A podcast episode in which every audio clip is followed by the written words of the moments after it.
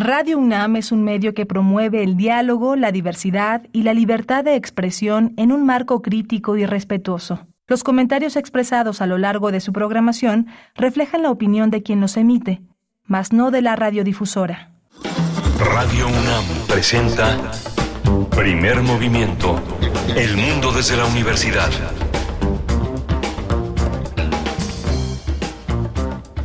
Buenos días. Ya son las 7 de la mañana con 4 minutos. Es mayo, mayo 8, lunes mayo 8. Estamos en Radio UNAM en primer movimiento en Adolfo Prieto 133 en la Colonia del Valle haciendo posible esta aventura radiofónica.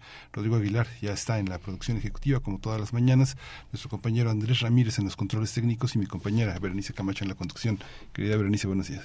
Aquí estamos Miguel Ángel Quemain acompañándoles a través del 96.1 de la frecuencia modulada, 860 de amplitud modulada y en www.radio.unam.mx están disponibles y ahí eh, pues listas las redes sociales para que ustedes nos puedan enviar comentarios y participar eh, de los contenidos que tendremos esta mañana. Vamos a iniciar con la curaduría musical, la propuesta musical que nos hace Bruno Bartra para acompañar el programa de aquí y hasta las 10 de la mañana. Bruno Bartra es etnomusicólogo sociólogo, periodista y DJ también que nos va a compartir una propuesta musical. Vamos a tener también eh, la conmemoración de los 20 años, la celebración para la Fundación de las Letras Mexicanas de esta Fundación para la Literatura que fundó el político Miguel Limón Rojas. Eh, vamos a, hablar con uno de los eh, tutores fundamentales de esta aventura literaria en el caso de la dramaturgia, que es de la dirección, que es David Holguín, dramaturgo, narrador, ensayista y director de teatro. Tendremos también la participación de Teo Hernández en la sección La música del mundo desde México. Hablaremos de la violinista Saroima Fajardo eh, y los sones huastecos, lo que representa escuchar música clásica contra o frente a la música tradicional o vernácula. Eh, Teo Hernández es ingeniero dedicado a soportes sonoros e investigador de música de concierto. Vamos a tener también, en, eh, la OMS declara ya el final de la emergencia sanitaria eh, en, el, en el mundo por el COVID-19. Vamos a hablar de este tema que ya habíamos adelantado una, eh, un, análisis semanas antes con el doctor Mauricio Rodríguez Álvarez, profesor del Departamento de Microbiología de la Facultad de Medicina de la UNAM, conductor de Hipócrates 2.0, programa sobre medicina e investigación. Mauricio Rodríguez también ha sido el vocero de la Comisión para la Atención de la Emergencia del Coronavirus en la UNAM. También en la nota internacional hablaremos de Colombia, Colombia y las reformas que se discuten en el Congreso de ese país, las propuestas del presidente Petro y bueno, pues las declaraciones también recientes sobre los llamados que ha hecho el presidente Petro al pueblo a manifestarse en caso de que estén de acuerdo con esas reformas que eh, pues empiezan a tener obstáculos dentro del Congreso colombiano. Vamos a conversar con el doctor Fernando Neira, investigador del Centro de Investigaciones sobre América Latina y el Caribe, el CIALC de la UNAM. Vamos a tener también la poesía necesaria en la voz de Berenice Camacho alrededor de las 9 de la mañana. Y en la mesa del día, la obra de teatro Furor. Vamos a conversar con Juan Carlos Vives, quien es actor de esta, de esta obra, un actor muy destacado, muy reconocido, que ha, eh, pues, eh, se ha parado en los, eh, pues, en los distintos formatos de la actuación, en las distintas muestras de la actuación, en la pantalla chica, en la pantalla grande y, por supuesto, en el teatro. Furor, una puesta en escena que dirige eh, Luis eh, de Tavira. Vamos a conversar sobre esta propuesta escénica. Y vamos a tener al final del programa Clarisa Maleiros eh, hablando de Zapato busca zapato, Zapato busca zapato. Ah, es una Clarisa, quien no lo sabe, es actriz, dramaturga, directora de teatro y al final del programa vamos a estar con ella. Pues ahí están los contenidos para esta mañana de lunes 8 de mayo. Nosotros vamos a escuchar la propuesta musical. Les invitamos a escuchar de qué va, de qué va la curaduría musical de Bruno Bartra para esta mañana.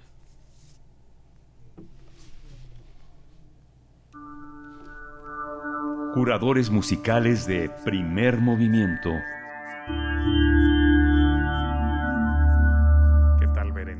Qué tal Miguel Ángel y desde luego, eh, pues qué tal todo el auditorio de primer movimiento. Espero que estén teniendo un gran inicio de semana.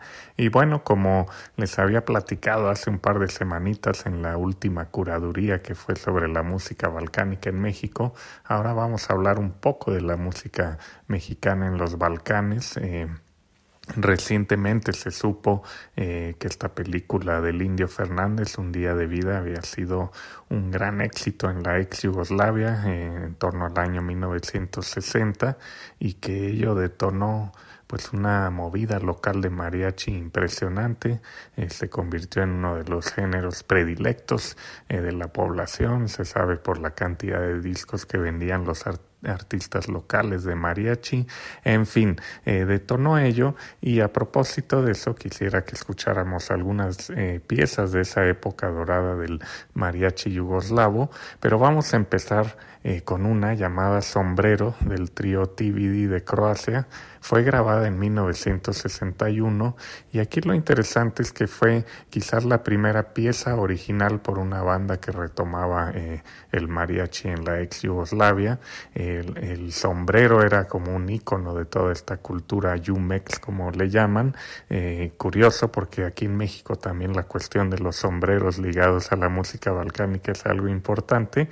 Pero bueno, en esta pieza notarán además el, el uso constante del ay, ay, ay y demás como para ligarse a, a México. Eh, ay, ay, ay, una, una frase que se repite en una eh, novela que se llama Paloma Negra de, de Mija Massini, un esloveno, eh, que narra un poco eh, pues la vida en la Yugoslavia que acababa de romper con Stalin y cómo en ese contexto llega el mariachi a través de un día de vida. Es una novela muy interesante, ahí se las recomiendo porque deja ver una realidad política y emocional también eh, en un sitio de la ex Yugoslavia en estos tiempos, ¿no?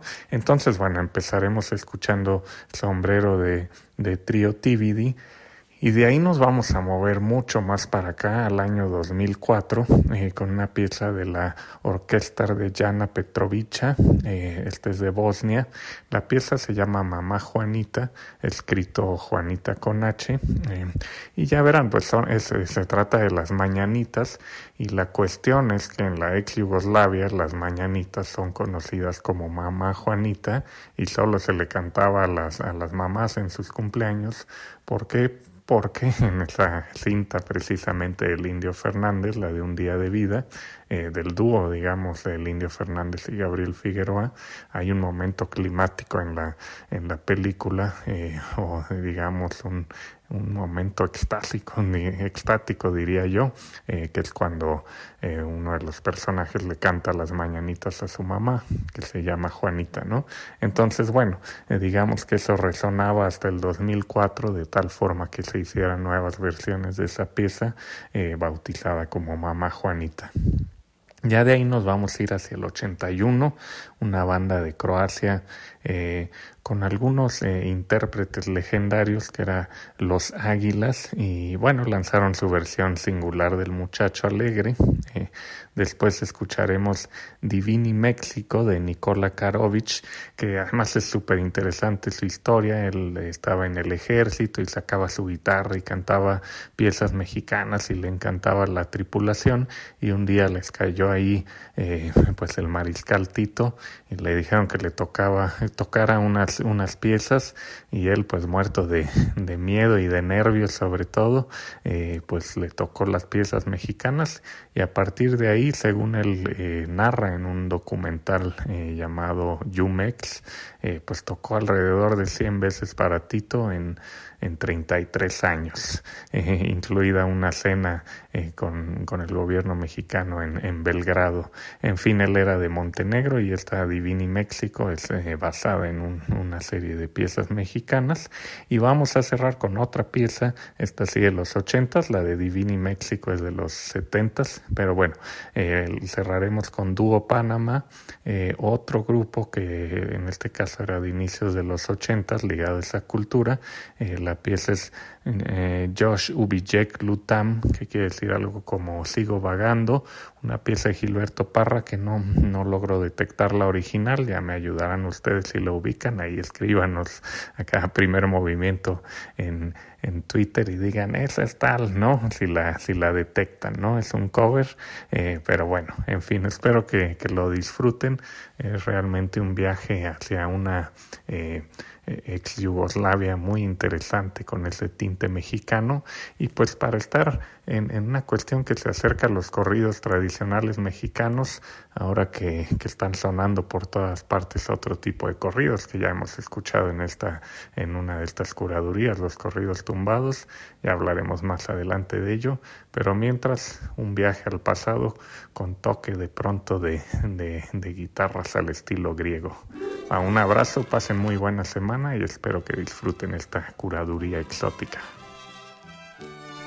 Ay,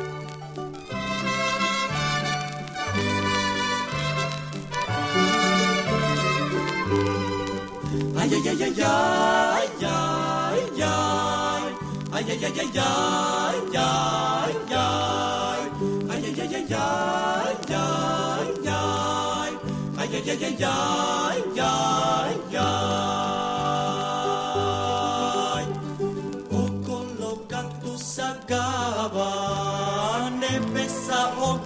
Ogromna plava, koneki mačevi,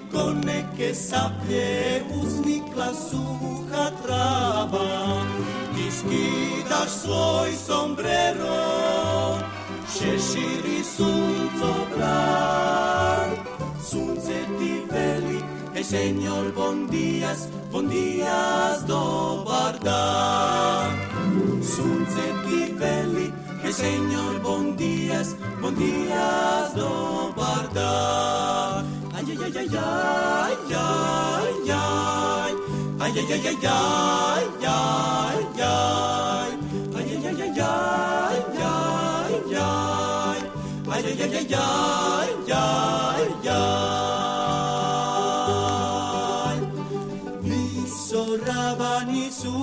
susza i siena sa planina, o Meksiko takva je daleka moja bogata domovina.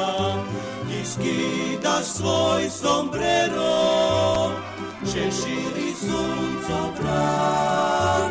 Sunce ti veli, e señor bon días, bon días dobar dan.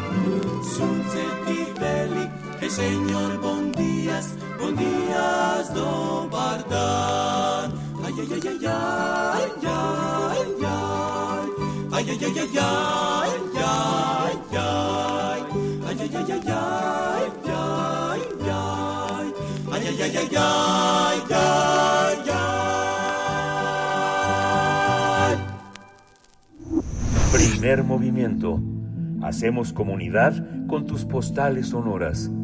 Envíalas a primermovimientounam.gmail.com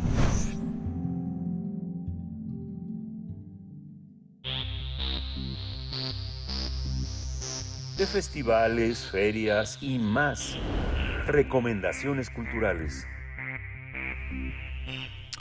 La Fundación para Letras Mexicanas se creó en 2003, hace 20 años, con el propósito de crear una comunidad de escritores que fuera única en el país y en América Latina. Desde, desde, entonces ha logrado perfeccionar el modelo de selección y formación de sus becarios, pero sobre todo se ha creado una comunidad de creadores donde los jóvenes cuentan con herramientas para dedicarse diariamente y durante un año a la poesía, la narrativa, el ensayo o la dramaturgia. También cuenta con un programa de conferencias, cursos, lecturas, diálogos con escritores. Se fomenta también un trabajo de acompañamiento por parte de los tutores que hacen posible esta fundación. Gracias al arduo trabajo que se impulsa desde la fundación, los becarios han logrado forjar una carrera sólida e incluso en el caso de la poesía han recibido premios, pues México es una de las grandes potencias poéticas junto con Perú y Chile. A lo largo de 20 años, la Fundación para las Letras Mexicanas se ha convertido en un semillero de escritores y para conmemorar su creación, cada martes hasta el 6 de junio a las 5 de la tarde se va a reunir un grupo de jóvenes escritores que han formado parte o forman parte de la comunidad de becarios de esta fundación. El objetivo es compartir con el público los fragmentos de sus obras como poesía, ensayo, narrativa o dramaturgia. También en la Casa Universitaria del Libro de la UNAM, ubicada en calle Orizaba 24 en la colonia Roma. Vamos a conversar sobre estos 20 años de la Fundación para las Letras Mexicanas con uno de sus tutores, eh, David Holguín, quien es dramaturgo, narrador, ensayista, director de teatro. David, bienvenido, buenos días. Buenos días, Berenice. Buenos días, Miguel Ángel. Qué gusto. Abrazo. Igual un, un, abrazo de vuelta, David Holguín, qué gusto tenerte con nosotros una vez más. Pues bueno, esta una institución, yo, yo estaba pensando, pues 20 años no son no son muchos tampoco, es relativamente poco, digamos, para el arraigo que ha logrado en este corto tiempo una, una, una fundación como esta, como la Fundación para las Letras Mexicanas. ¿Cómo ves en retrospectiva estos estos eh, estas dos décadas? Bueno, mira, a mí me han tocado presenciar y participar como testigo y, digamos, miembro activo 17 de esos 20 años, lo cual, eh, pues en la perspectiva del tiempo y frente a las tradiciones, instituciones y demás, se parece poco tiempo. Personalmente, pues se vuelve mucho, pero también me vuelve un testigo privilegiado de un proceso finalmente creo que de lo más enriquecedor para, para la cultura mexicana eh, porque más allá, digamos, del, de la apuesta en función de, un, de, la creación, es, es todo la, el sustento a, una, a un semillero, ¿no? A una, a una formación y eso finalmente hace que esos 20 años pues se vuelvan una siembra de futuro. Creo que eso es lo más importante a destacar. Es decir, no es un acto celebratorio solo sobre el pasado, sino sin una mirada a futuro donde cada uno de los que estamos dentro de esa fundación, pues a fin de cuentas lo que estamos es en una mirada que apuesta a los jóvenes, finalmente. David, eh, eh, eh, es inevitable ir al pasado, ir a la fundación de un político, Miguel Limón Rojas, muy cuestionado por, el, por todo el estatus del PRI. Finalmente eh, eh, eh, encabeza una fundación que recuerdo mucho esa crónica que hizo Gabriel Said en Letras Libres, en Reforma, después se reprodujo en Letras Libres sobre la, manera de legitimar un, un, aspecto cultural y de un poco repetir la experiencia de Salinas de cooptación a través de un cebo que era una beca, ¿no?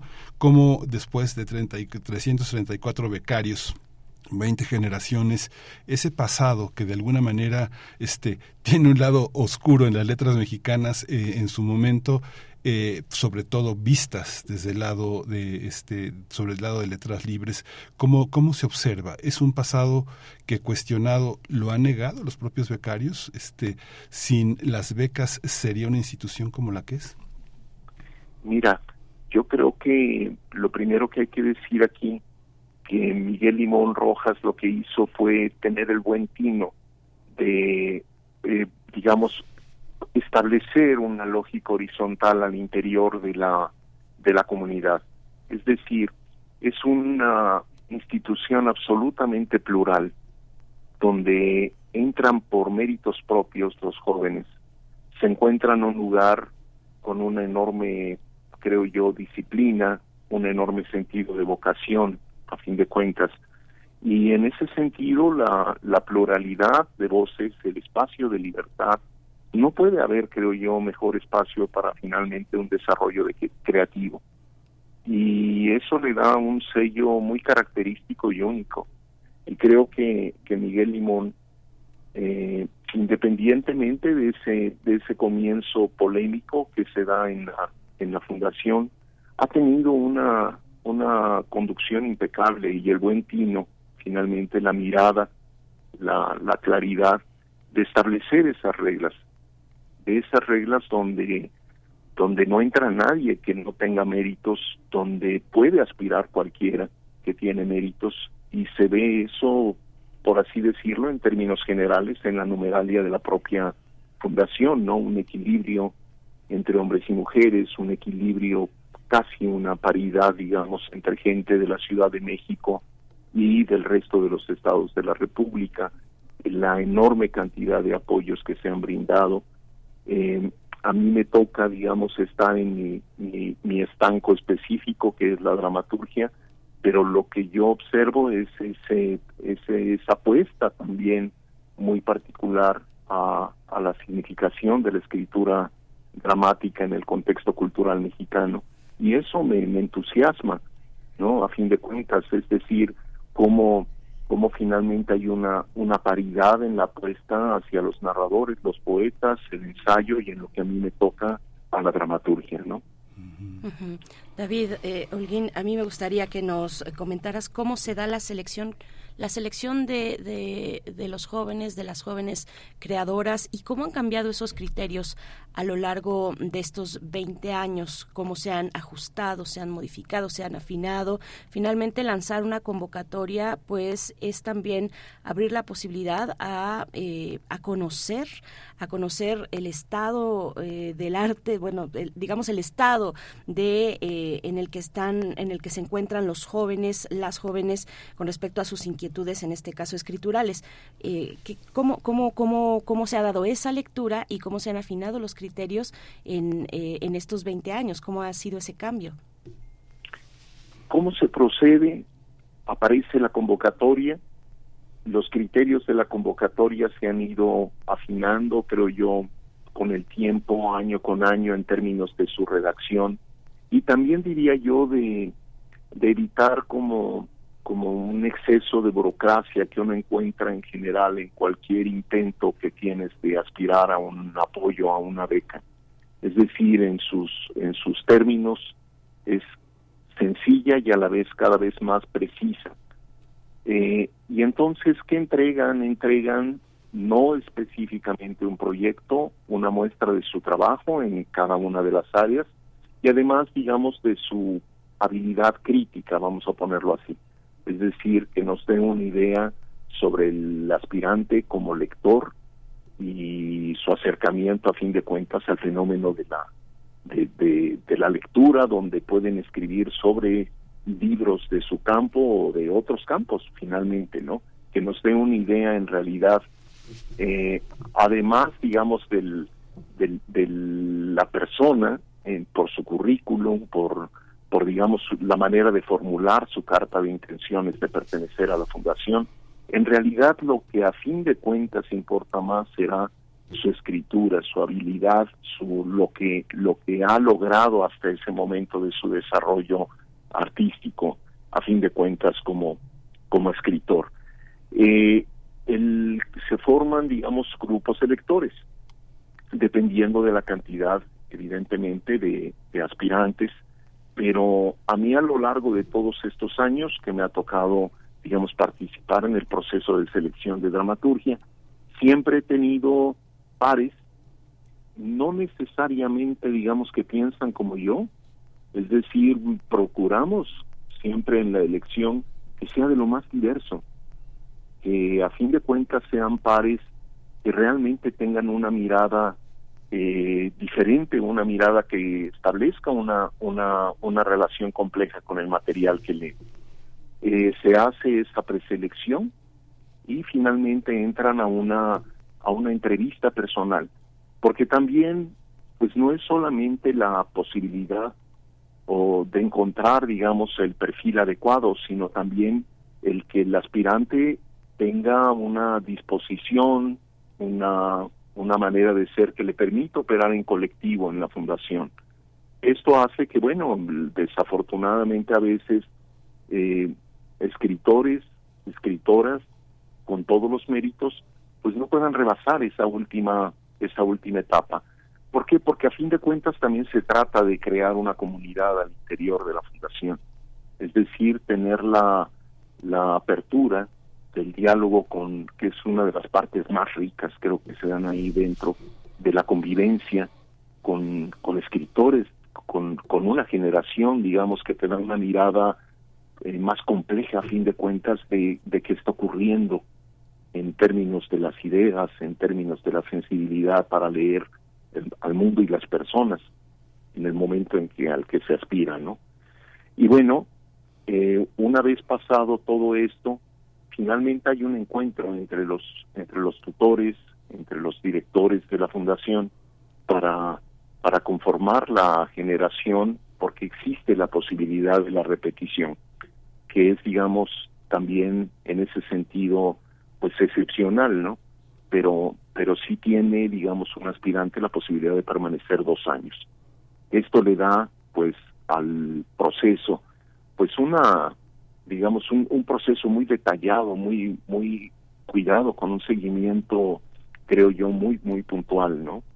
Y sobre la marcha del, del año de, de beca o los dos años de beca, se hacen diversos encuentros de diálogo entre, entre la totalidad de la comunidad de becarios y de los tutores.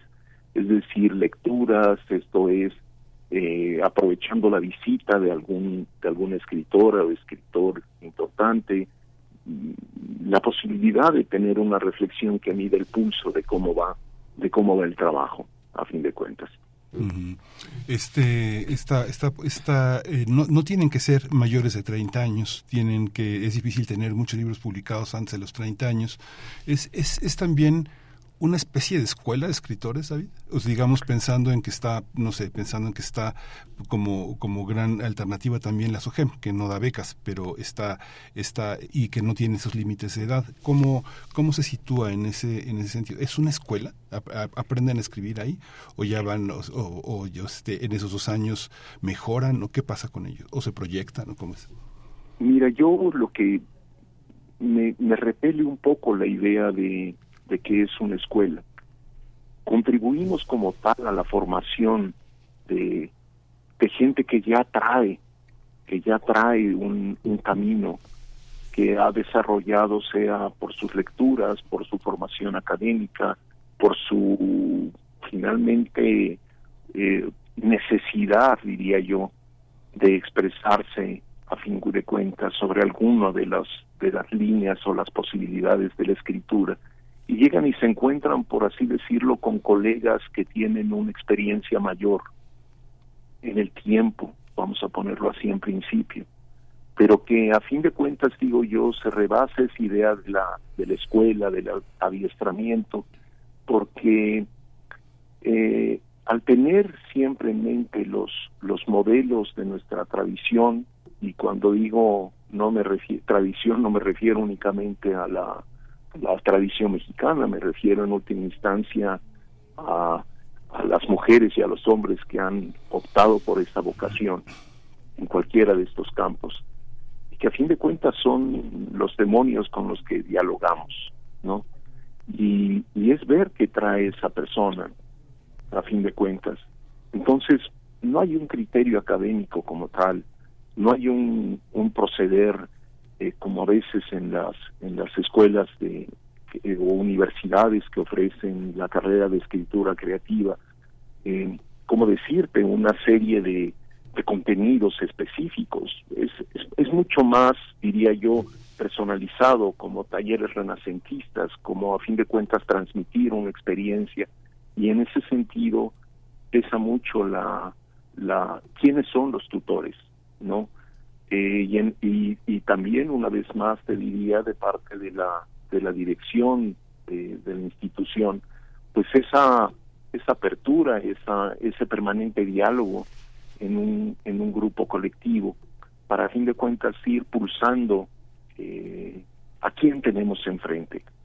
Eh, yo en lo personal siempre digo que es como ponerte de parte de quienes de quienes están escribiendo leerlos eh, cuando me refiero a leerlos no es lo, lo específico de leer el material, sino a la persona, qué quiere, de qué está hablando. Los talleres, por tanto, no puede el, el que está escribiendo ahí dentro parecerse al tutor. Creo que lo, lo más importante es que finalmente sean diferentes y el tutor en ese sentido eh, propiciar propiciar la diversidad de voces, el respeto al estilo del otro, el familiarizarlo o ponerle a su mano referencias sobre quienes en el pasado están en su camino y que a fin de cuentas encuentren su su eso tan manido que se dice de la propia voz a fin de cuentas. Entonces, por eso siento yo que no es como tal una escuela.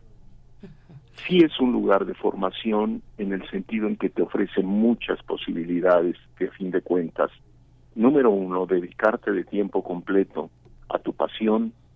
Número dos, el acercarte a escritores relevantes eh, nacionales y, extranjeros, tener visitas de, escritores muy importantes, un diálogo constante con, con jóvenes de tu propia generación y cursos Hay sí académicos muy específicos sobre las materias más diversas que a fin de cuentas apuntalan tu mirada sobre el mundo.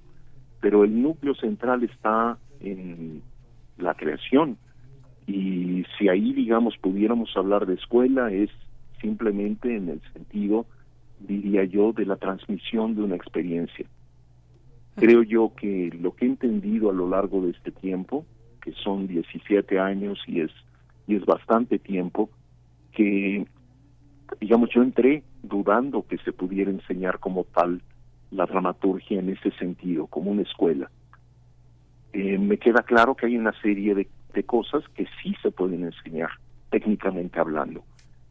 Algo así como lo que lo que pudiéramos decir que por técnica se despega, pero se vuelan por otras cosas, se puede volar por otras cosas, es decir, eh, media la obsesión del escritor, media a fin de cuentas la, la, la propia pasión por el oficio y en ese sentido creo que, que, que eso no se puede valorar como tal en los criterios académicos. David Holguín, bueno, desde ya les vamos invitando también a que se acerquen, les invitamos a que se acerquen a la, a la página electrónica precisamente de la Fundación para las Letras Mexicanas, FLM.mx, y ahí van a encontrar este ciclo de lecturas eh, para este ciclo de, lecturas que tendrá lugar hasta el 6 de junio, todos los martes, eh, hasta el 6 de junio, de junio en la Casa Universitaria del Libro de la UNAM, en Orizaba 24, en la colonia Roma. El, cada una de las, eh, de las mesas que tendrán lugar abordarán pues un género literario mm, diferente y bueno, de verdad que vale mucho la pena acercarse a los nombres, digamos, a estas, a estas personas, las y los creadores, ver, ver los nombres y, y, y pues saber que, que, son, que hay mucho talento, que hay mucho talento reunido en estas mesas y en esta fundación. Por acá preguntaba un radio escucha, Franz Café dice, pregunta, ¿qué pasó con la Fundación Octavio Paz? Y yo diría, bueno, sí, la fundación y el premio, ¿no? También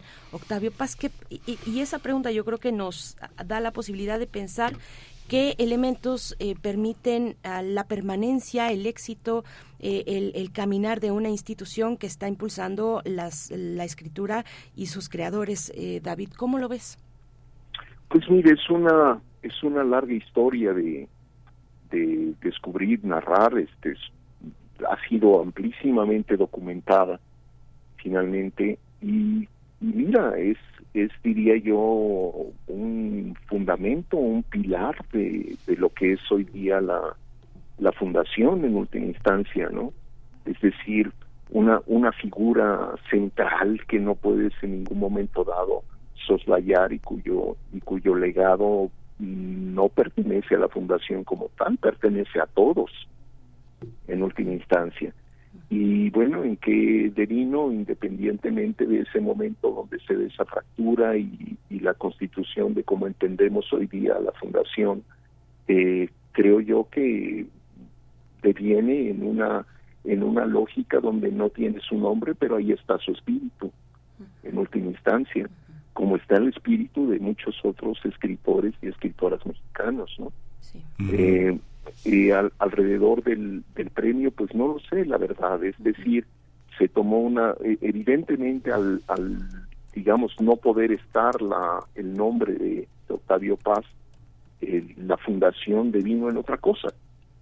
Y creo yo que devino en algo generoso, en una apuesta hacia el futuro, hacia, hacia que ahí puede estar, digamos, alguien que en, en, en el paso del tiempo puede emular acercarse a un escritor de esa talla y de y con la dimensión de ese legado que pertenece al, al mundo y a México. Sí, perdón, solo, solo un paréntesis, porque efectivamente no estamos en esta charla eh, sobre el tema de, de, otras fundaciones o de la fundación específicamente Octavio Paz. Yo solamente lo ponía como el ejemplo que nos ponen, que nos dan en, eh, en, la, en la audiencia eh, para pensar en cuáles son esos insumos necesarios digo, se van descubriendo en el camino, me imagino, ¿verdad? Porque no hay un manual y no, está escrita eh, de alguna manera la forma exitosa de que una fundación para las letras eh, pueda seguir un camino, un camino virtuoso. Eh, pero bueno, era un poco el pretexto, ¿no? De, ver estos paralelismos y, y, retomar el comentario de la audiencia. Miguel Ángel, perdón. Sí, no, David. Y bueno, ya nos estamos sacando al final, David, pero esta, esta idea de que no hay una escuela, digamos, este, alguien entra, dos años le dan un dinero, más o menos son, alguien, la fundación invierte en 18 becarios, más o menos como 6 millones y medio en dos años, eh, 270 mil pesos al mes, más o menos cómo, cómo este, después terminan y se van, se van este, a buscar otra beca, otro apoyo, o escribir, o dedicarse a otro tipo de labores, David. Pero esta, esta, esta, esta, ¿cómo, cómo se ha valorado, digamos, el nivel de, de deserción, de, de, no, no, no, atinar en alguien que parece que tiene mucho futuro, pero en realidad no tiene futuro? Eso pasa, digamos, en todas partes, ¿no? Digamos, la UNAM tiene un, la UNAM tiene un nivel de, este, de deserción, las universidades en general, ¿no? La escuela de escritores, ¿cómo valorar esa parte? Digamos que eh, en el en el CONACYT pues no, no se puede decir ya me voy y este y ahí se ven con su beca porque uno tiene que devolverla no esa esa esa parte. Cómo cómo es esta parte el juego entre el, eh, el dinero el apoyo y lo y en lo que un joven se, se va a convertir con el tiempo tiene que cumplir hasta el fondo si no cumple tiene que entregar el dinero. Cómo cómo es este ¿Cómo es esta relación, David? Mira, en la medida en la que es un lugar que creo que se vuelve, eh, pues yo diría una especie de paraíso para alguien que está escribiendo, es decir, tienes la vocación, alguien que te va a pagar por escribir tus, no diría caprichos, pero alguien que confía inclusive cuando, cuando tienes un proyecto que nadie apoyaría y que le encuentran un valor también en tus caprichos. Y que te ponen en la mesa el lugar, las personas para desarrollar tu vocación, pues se vuelve un lugar extraordinario en ese sentido. Y yo lo que te podría decir es que, bueno, la deserción es mínima. Es decir, claro que al final de la beca de pronto, pues los jóvenes están viendo que sigue, algunos de ellos pues toman proyectos de doctorado, maestrías, eh, otros que consiguen, digamos, algo que los hace eh, dejar la, la beca. Estamos hablando del último mes, los últimos dos meses de, después de un periodo de dos años habitualmente, ¿no? Eh, rara vez se da en el caso de, de becarios que tengan un año. Y, y como siempre, digamos, las, las numeralias a propósito de, de qué en qué devienen estos jóvenes pues son muy, vamos, son, son elocuentes por un lado y por otro lado lo que lo que hay que valorar aquí es lo que se lleva, digamos, la, la persona, a fin de cuentas. En la numeralia posible, pues podemos pensar los premios al paso del tiempo, digo, yo en mi campo muy específico del que podría dar eh, testimonio, pues veo que algunos de los de los entonces jóvenes que me tocó trabajar con ellos y dialogar con ellos, pues hoy día podría considerar que son maestros de la escena nacional. Eh, no quiero dar nombres específicos porque porque sería digamos eh, si se me olvida o algún otro pues bueno no no es el caso no pero evidentemente ahí están pues gente que tiene un peso en su en, este campo específico, tanto en la dramaturgia como en la dirección. Eh, y podríamos verlo también la, la nómina de digamos del premio de dramaturgia joven Gerardo Mancebo del Castillo donde están presentes muchísimos de los de los becarios que han estado en la Fundación para las Letras. Es decir es algo que se ve eh, evidentemente y bueno en los propios campos no para no decir en la poesía, por ejemplo, los premios Aguascalientes, donde ya están llegando los jóvenes que, o entonces jóvenes, después de estos 20 años. Eh, que se van a otras becas, otros programas en España, en la Fundación Antonio Gala, en las becas que otorga el FONCA, en fin. Es decir, y por no decir lo más importante, que es que están en la publicación de libros, que sus libros se están traduciendo en el campo específico del teatro, el que varios de estos becarios en fechas muy recientes, hay tres de ellos que, que en el último año fueron llevados a escena por el elenco de la Compañía Nacional de Teatro. Entonces, creo yo que por ese lado habla de una, una repercusión, una repercusión significativa. Por otro lado, digamos, hay que acordarnos de Monterroso en esta idea de que, de que los libros, a fin de cuentas, tienen su propio destino y que el hecho de un éxito inmediato en estas materias y por eso hay que recordar que no es una escuela, que no es no es un, un, bien cuantificable en ese sentido. Digamos, evidentemente los premios, el reconocimiento literario, la, el reconocimiento social, pues ayuda, pero en esta historia conocemos todos esos casos donde, donde solo el tiempo termina por ubicar a cada quien en su, en su lugar y como, como dice un verso de, de Denise, el tiempo no cura ni mata, solo verifica. Y en ese sentido, pues no hay escuela, no hay numeralia como tal, no se puede eh, contabilizar como tal. Lo que me queda claro es que el escritor, la escritora que no haya corrido con, con la fortuna del premio, con la suerte y el azar de, que va desde la desde la habilidad personal publirelacionista, como bien lo sabemos, o, o de otra índole, pues la oscuridad de la escritura, eh, la, ¿cómo decirles? Eh, el, el, no encuentro entre el desencuentro entre eh, la propuesta el, la creación y, y, el lector pues nada dice que en el futuro no puede existir ese encuentro cuando en realidad hay un valor de otra índole.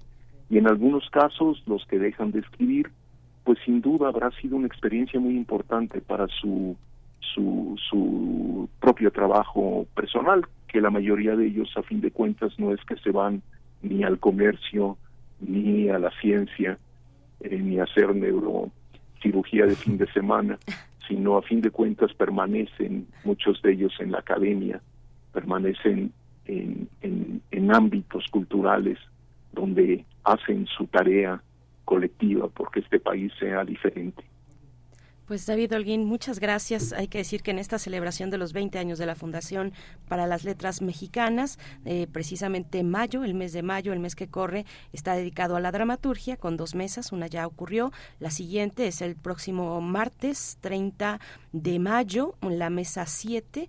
Eh, estará Ingrid Bravo, Verónica Brujeiro, Alejandra Castro, Itzel Lara y Berta Soní eh, en la Casa Universitaria del Libro de la UNAM. Muchas gracias por esta conversación tan interesante. David Holguín, como siempre, un abrazo. Muchas gracias, Berenice. Fuertísimo abrazo, Miguel Ángel. Hasta pronto, Les agradezco mucho eh, este tiempo. Gracias a ti, David. Gracias, al contrario, David Holguín. Bueno, si me apuran, hay dos eh, colegas de aquí de Radio UNAM de Resistencia Modulada que pasaron por la Fundación para las Letras Mexicanas, Mario Conde específicamente, creo que en dramaturgia, estoy casi segura. Y ya en el caso de Luis Flores, ahí sí estoy segura que en, eh, en poesía. Bueno, pues... Eh, y ahí, y ahí velos. Nos, Mario Conde nos ha dado unos guiones eh, muy interesantes, unos guiones radiofónicos que han ganado premios, incluso en la Bienal el año pasado. Bueno, pues vamos directamente ya con Teo Hernández, la música del mundo desde México. Primer movimiento. Hacemos comunidad con tus postales sonoras. Envíalas a primermovimientounam.gmail.com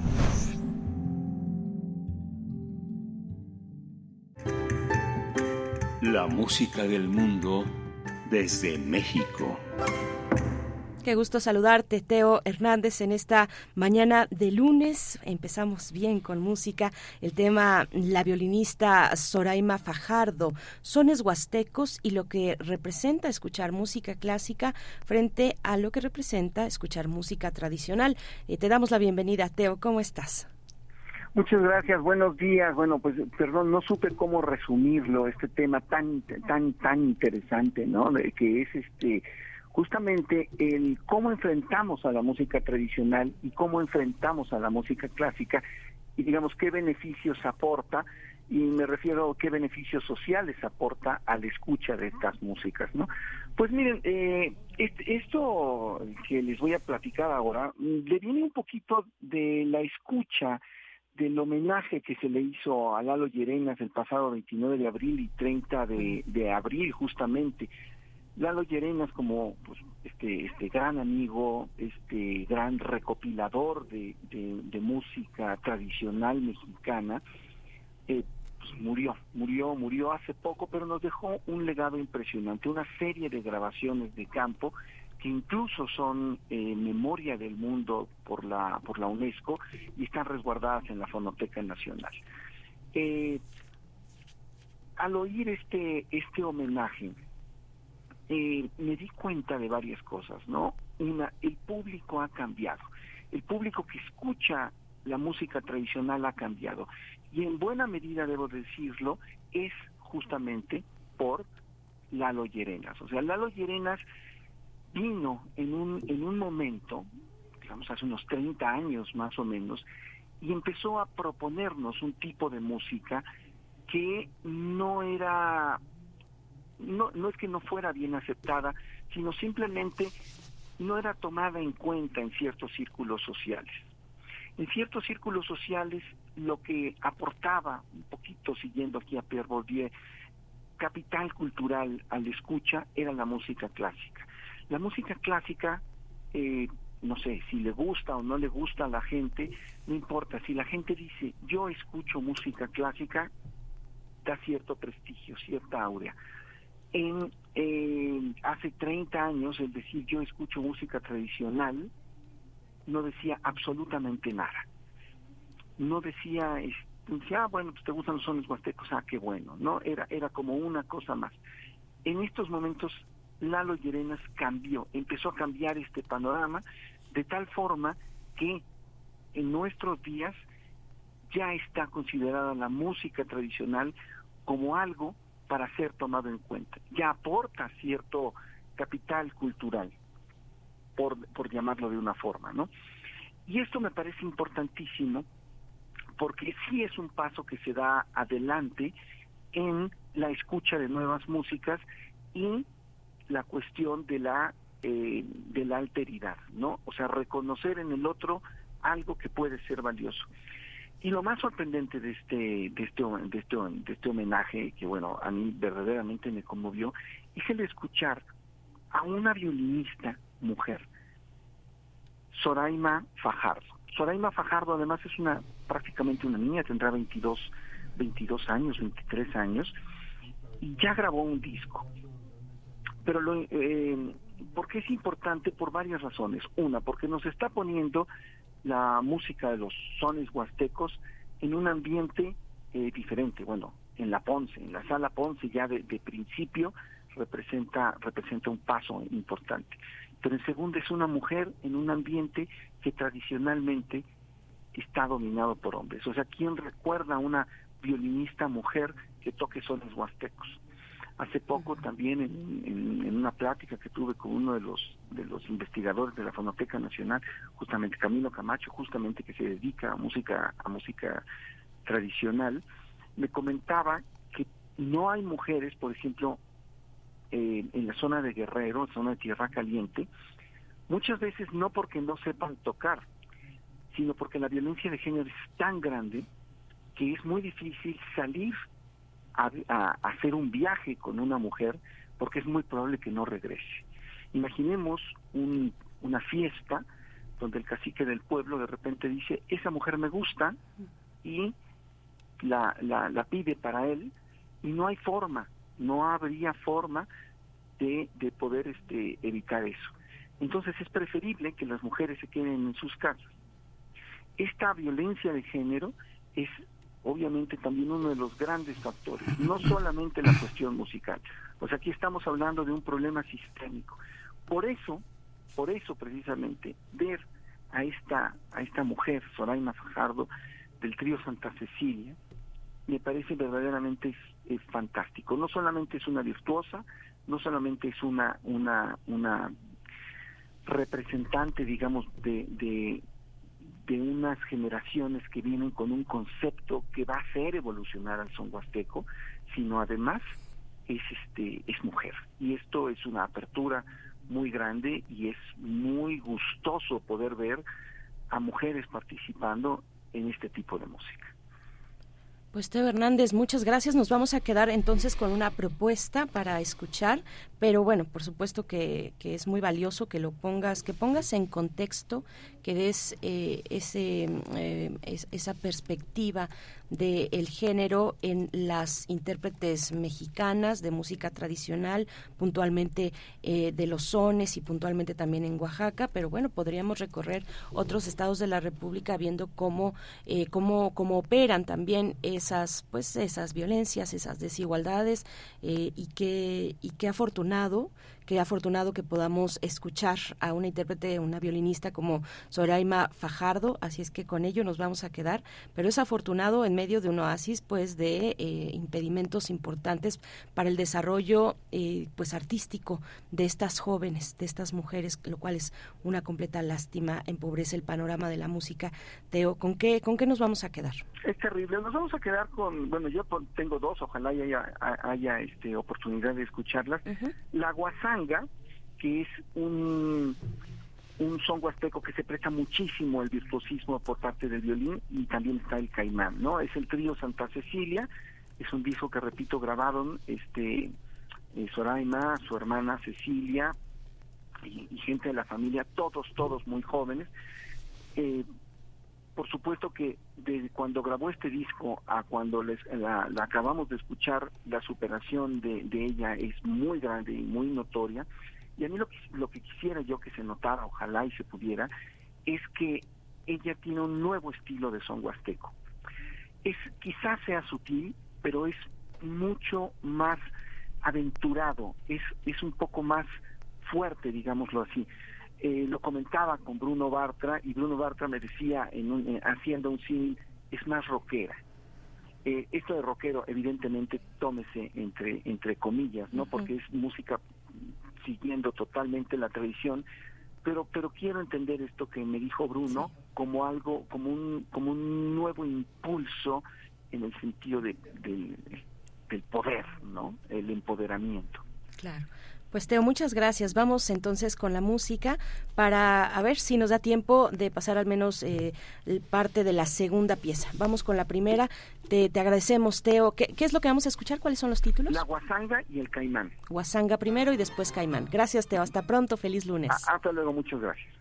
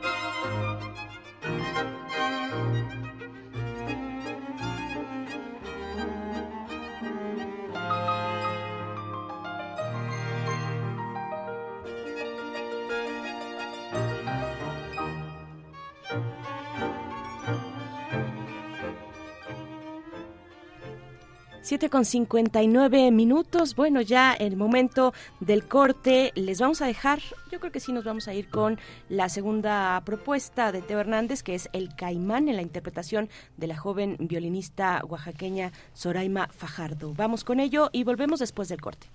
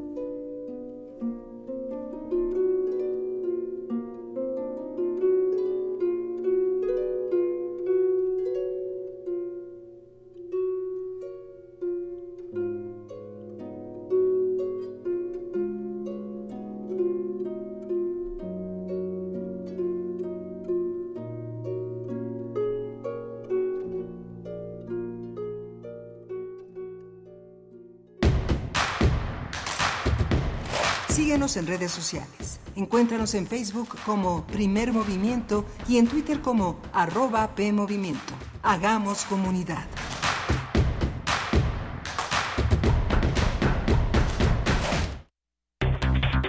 John Joe se encuentra en una situación que su conciencia no puede afrontar. Más o menos en contra de su voluntad, ha pasado una noche con la seductora Ángela, lleno de remordimiento y temiendo la ruina de su reputación. Intenta deshacerse de ella, preocupado de que su casera lo descubra. Ahora tenemos que encarar los duros y fríos hechos. ¿No, querido? Ahora tenemos que pensar en lo que me sucedería si descubrieran tu presencia aquí. ¿De veras? Naturalmente, si uno lo piensa bien, ese es el problema más importante. En realidad así es. De la colección de ficción sonora de Radio UNAM, Memoria del Mundo de México de la UNESCO 2021, presentamos Cuento para la hora de acostarse, de Sean O'Casey, sábado 13 de mayo a las 20 horas por el 96.1 de FM y en www.radio.unam.mx. Radio, Radio UNAM, experiencia, sonora.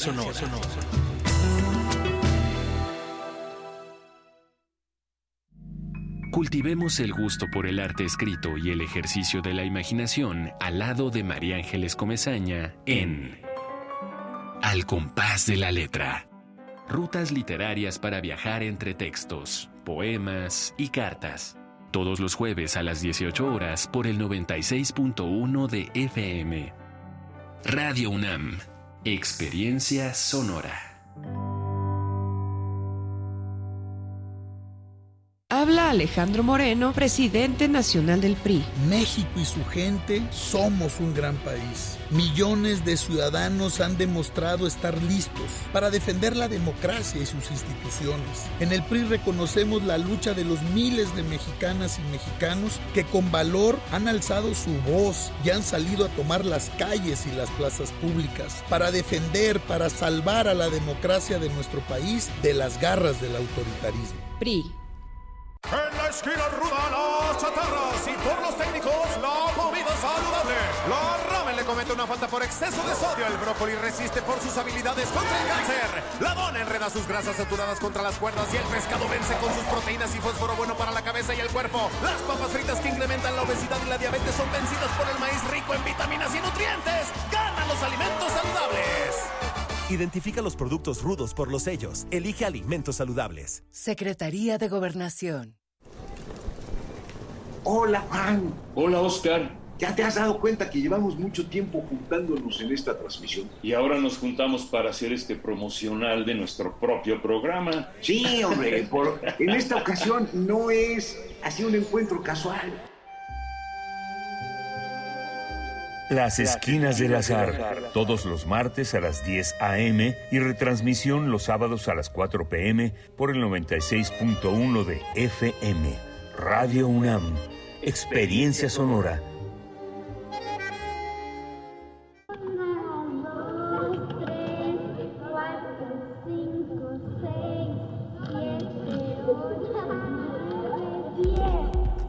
Entre las selvas de asfalto, las guerras y la desigualdad económica, los niños siguen jugando. Desde 1999, el artista Francis Salis ha documentado las prácticas de juego de las infancias alrededor del mundo. Juegos de Niños es una exposición que reúne 27 piezas audiovisuales y dos pinturas creando un ambicioso archivo en curso de prácticas urbanas que la modernización va desenterrando de la vida cotidiana. Hasta el 17 de septiembre del 2023 en el Museo Universitario Arte Contemporáneo, MUAC.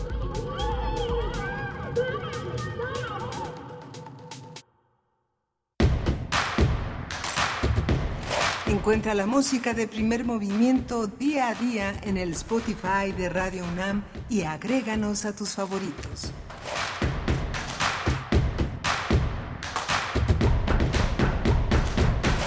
Buenos días, son las 8 de la mañana con cinco minutos, hora del centro del país. Hoy es lunes 8 de mayo del 2023, 8 de mayo ya, esta semana también muy movida por los festejos a las madres de este país. Bueno, les saludamos a través del 96.1 de la frecuencia modulada y el 860 de amplitud modulada también en la web www.radio.unam.mx y saludamos a Radio Nicolaita, a las personas que se suman a través del 104.3 de la frecuencia modulada que nos escuchan desde Morelia. Un gusto estar con ustedes como cada mañana de 8 a 9 por allá en Morelia. Estaremos eh, presentes y bueno, con el equipo de este lado en cabina en Ciudad de México.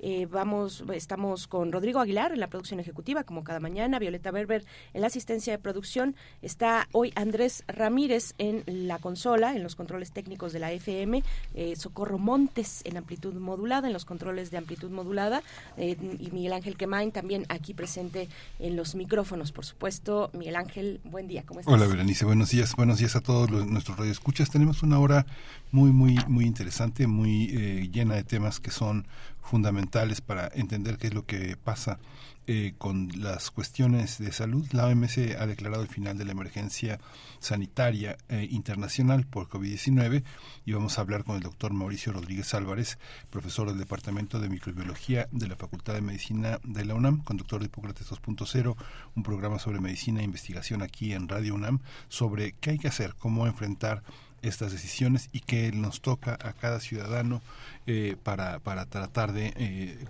controlar pues el avance de una enfermedad como esta entre nosotros.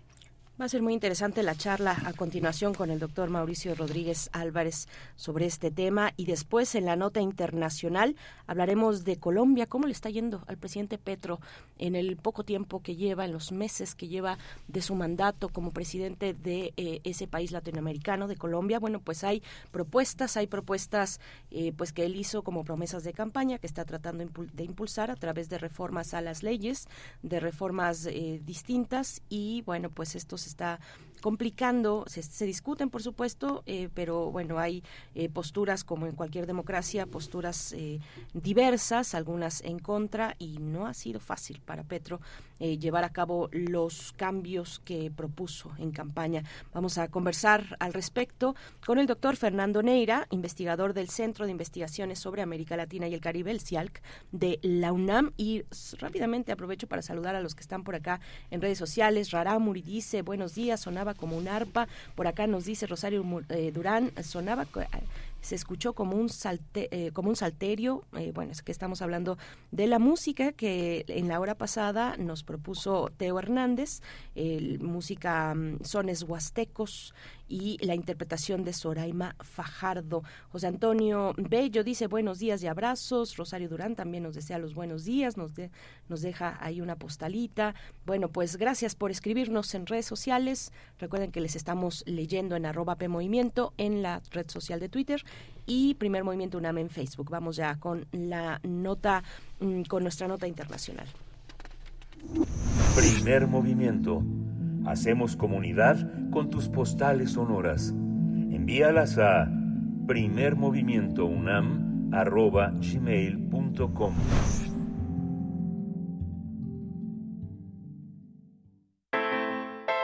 Nota Internacional La Organización Mundial de la Salud, eh, la OMS, anunció el fin de la emergencia sanitaria por la pandemia de COVID-19 declarada el 30 de enero de 2020, por lo que instó a países a lograr una transición para, para tratar que el coronavirus como una enfermedad que llegó para quedarse, pero que deberá gestionarse como otras enfermedades infecciosas. La OMS dejó claro que a pesar de que la fase de emergencia ha terminado, la pandemia no ha llegado a su fin. De hecho, destacó que se han registrado contagios en el sureste asiático y Medio Oriente. Asimismo, afirmó que miles de personas siguen muriendo por el virus. El director general de la OMS, Tedros Adhanom, ofreció una conferencia de prensa desde Ginebra, donde comentó que en el mundo millones de personas continúan padeciendo los efectos debilitantes de la condición post-COVID. Aunque la cifra oficial de muertes por la pandemia es de unos 7 millones de personas, el director de la organización dijo que es probable que la cifra real sea más cercana a los 20 millones de fallecidos.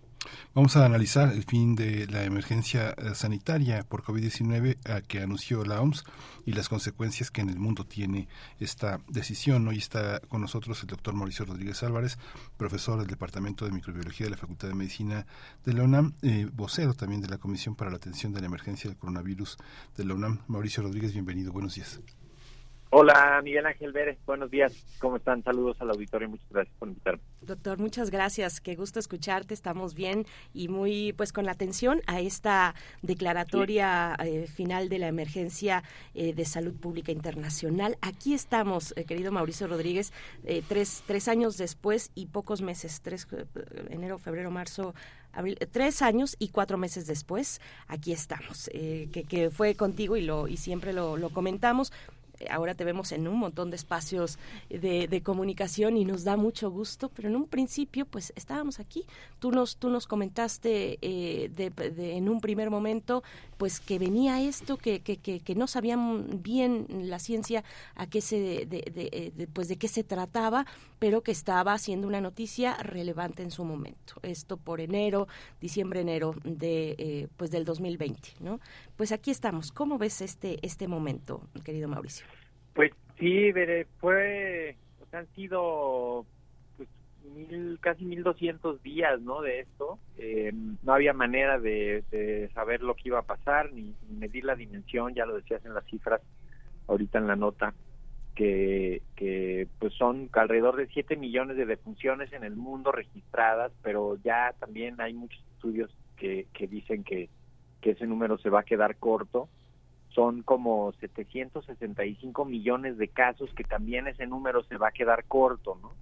Eh, en México, eh, ahorita tal vez ya como que no sentimos la urgencia del COVID. Ahorita suena raro que quiten la, la, el estado de emergencia, porque pues en realidad desde mediados del año pasado, ¿no? En la quinta ola, ya, ya lo habíamos, ya lo habíamos sentido diferente. Eh, habíamos tenido ya dos olas bastante tranquilas en cuanto a hospitalizaciones y defunciones, la cobertura de vacunación está muy muy buena, la protección de las vacunas sigue siendo muy efectiva, la protección de la enfermedad, entonces eh, aquí ya desde principio de año se sentía otro ánimo incluso en la gente, ¿no? Eh, pero se acordarán que en enero, que también platicamos en enero de este año, sobre este mismo grupo de la Organización Mundial de la Salud que asesora al director general que había revisado la información que tenían en ese momento y habían dicho que todavía no se podía levantar este este estado de emergencia precisamente por lo que estaba pasando en China. Y ahorita ya encontraron elementos suficientes para decir ya ya no es una emergencia pero sí es una amenaza. O sea se termina la emergencia pero continúa la amenaza. Creo que ese es el mensaje que hay que dar ahorita para que nos quede claro que COVID no va a desaparecer. A mí fíjate, Mauricio, que como está organizada la información desde un centro tan influyente de este hacia, hacia el mundo, da la impresión de que se acabó la amenaza del COVID para los ricos. O sea, porque la aceptación del, presidente de la OMS de que hay millones de personas que están padeciendo los efectos post-COVID, pues los padecen porque no hay dinero, porque no hay medicinas y porque hay pobreza y porque hay mucha inequidad y no se reconoce muchas comunidades, eh, sabes que eh, en el interior del país y de otros países que tienen condiciones semejantes a las que los estados más pobres de nuestro país tienen, no sé, algunos países en el norte de África o en África misma, en Asia, este, tienen comunidades en la India, también tienen esta, esta situación de que pues no le importan a nadie, no le importan a nadie porque no significa nada productivamente, ni rompen ninguna cadena, ni, ni tienen ningún reconocimiento de la OMS. Este, de pronto es, es, es irritante escuchar un poco esas declaraciones desde los centros de poder de una ciudad tan bella, tan cara, yo creo que es una de las más caras del mundo, Ginebra, este, donde no pasa nada, ¿no? Es, una es una situación muy muy muy muy este eh, ¿qué, piensas aunque, Aunque ahí Miguel Ángel, o sea, sí, yo creo que es un punto que sí lo sí lo dice el director de la OMS en su propio discurso, dice, podemos celebrar ahorita, ¿no? Se vale celebrar, pero tenemos que, que reflexionar porque mucho de lo que ocurrió podría haber sido evitado si no hubiera habido esa inequidad y esa desigualdad que, que son tan grandes en este en este mundo, ¿no? Si si, esta mala distribución de los recursos eh, siempre en favor de los que más tienen, no se nos va a olvidar nunca que Israel compró al triple del, costo las vacunas de Pfizer y fue el primer país que tuvo las vacunas de Pfizer porque se las pagó al triple y, y eso marcó la tendencia, ¿no? Sobre todo de esa vacuna, de, que el que la pague la tiene y, y, eso yo creo que es una de las cosas más más fuertes. Aquí en México también lo vimos, las personas más desprotegidas, las personas que no se podían parar a, encerrarse en su casa, a protegerse, los que no los dejaron sus patrones, los que no tenían para pagarse la atención médica, este, fueron de los más afectados. Y, y eso es lo que hay que reflexionar y eso es lo que hay que evitar en la Tenemos que tener estrategias para evitar ese agandalle, dicho así coloquialmente.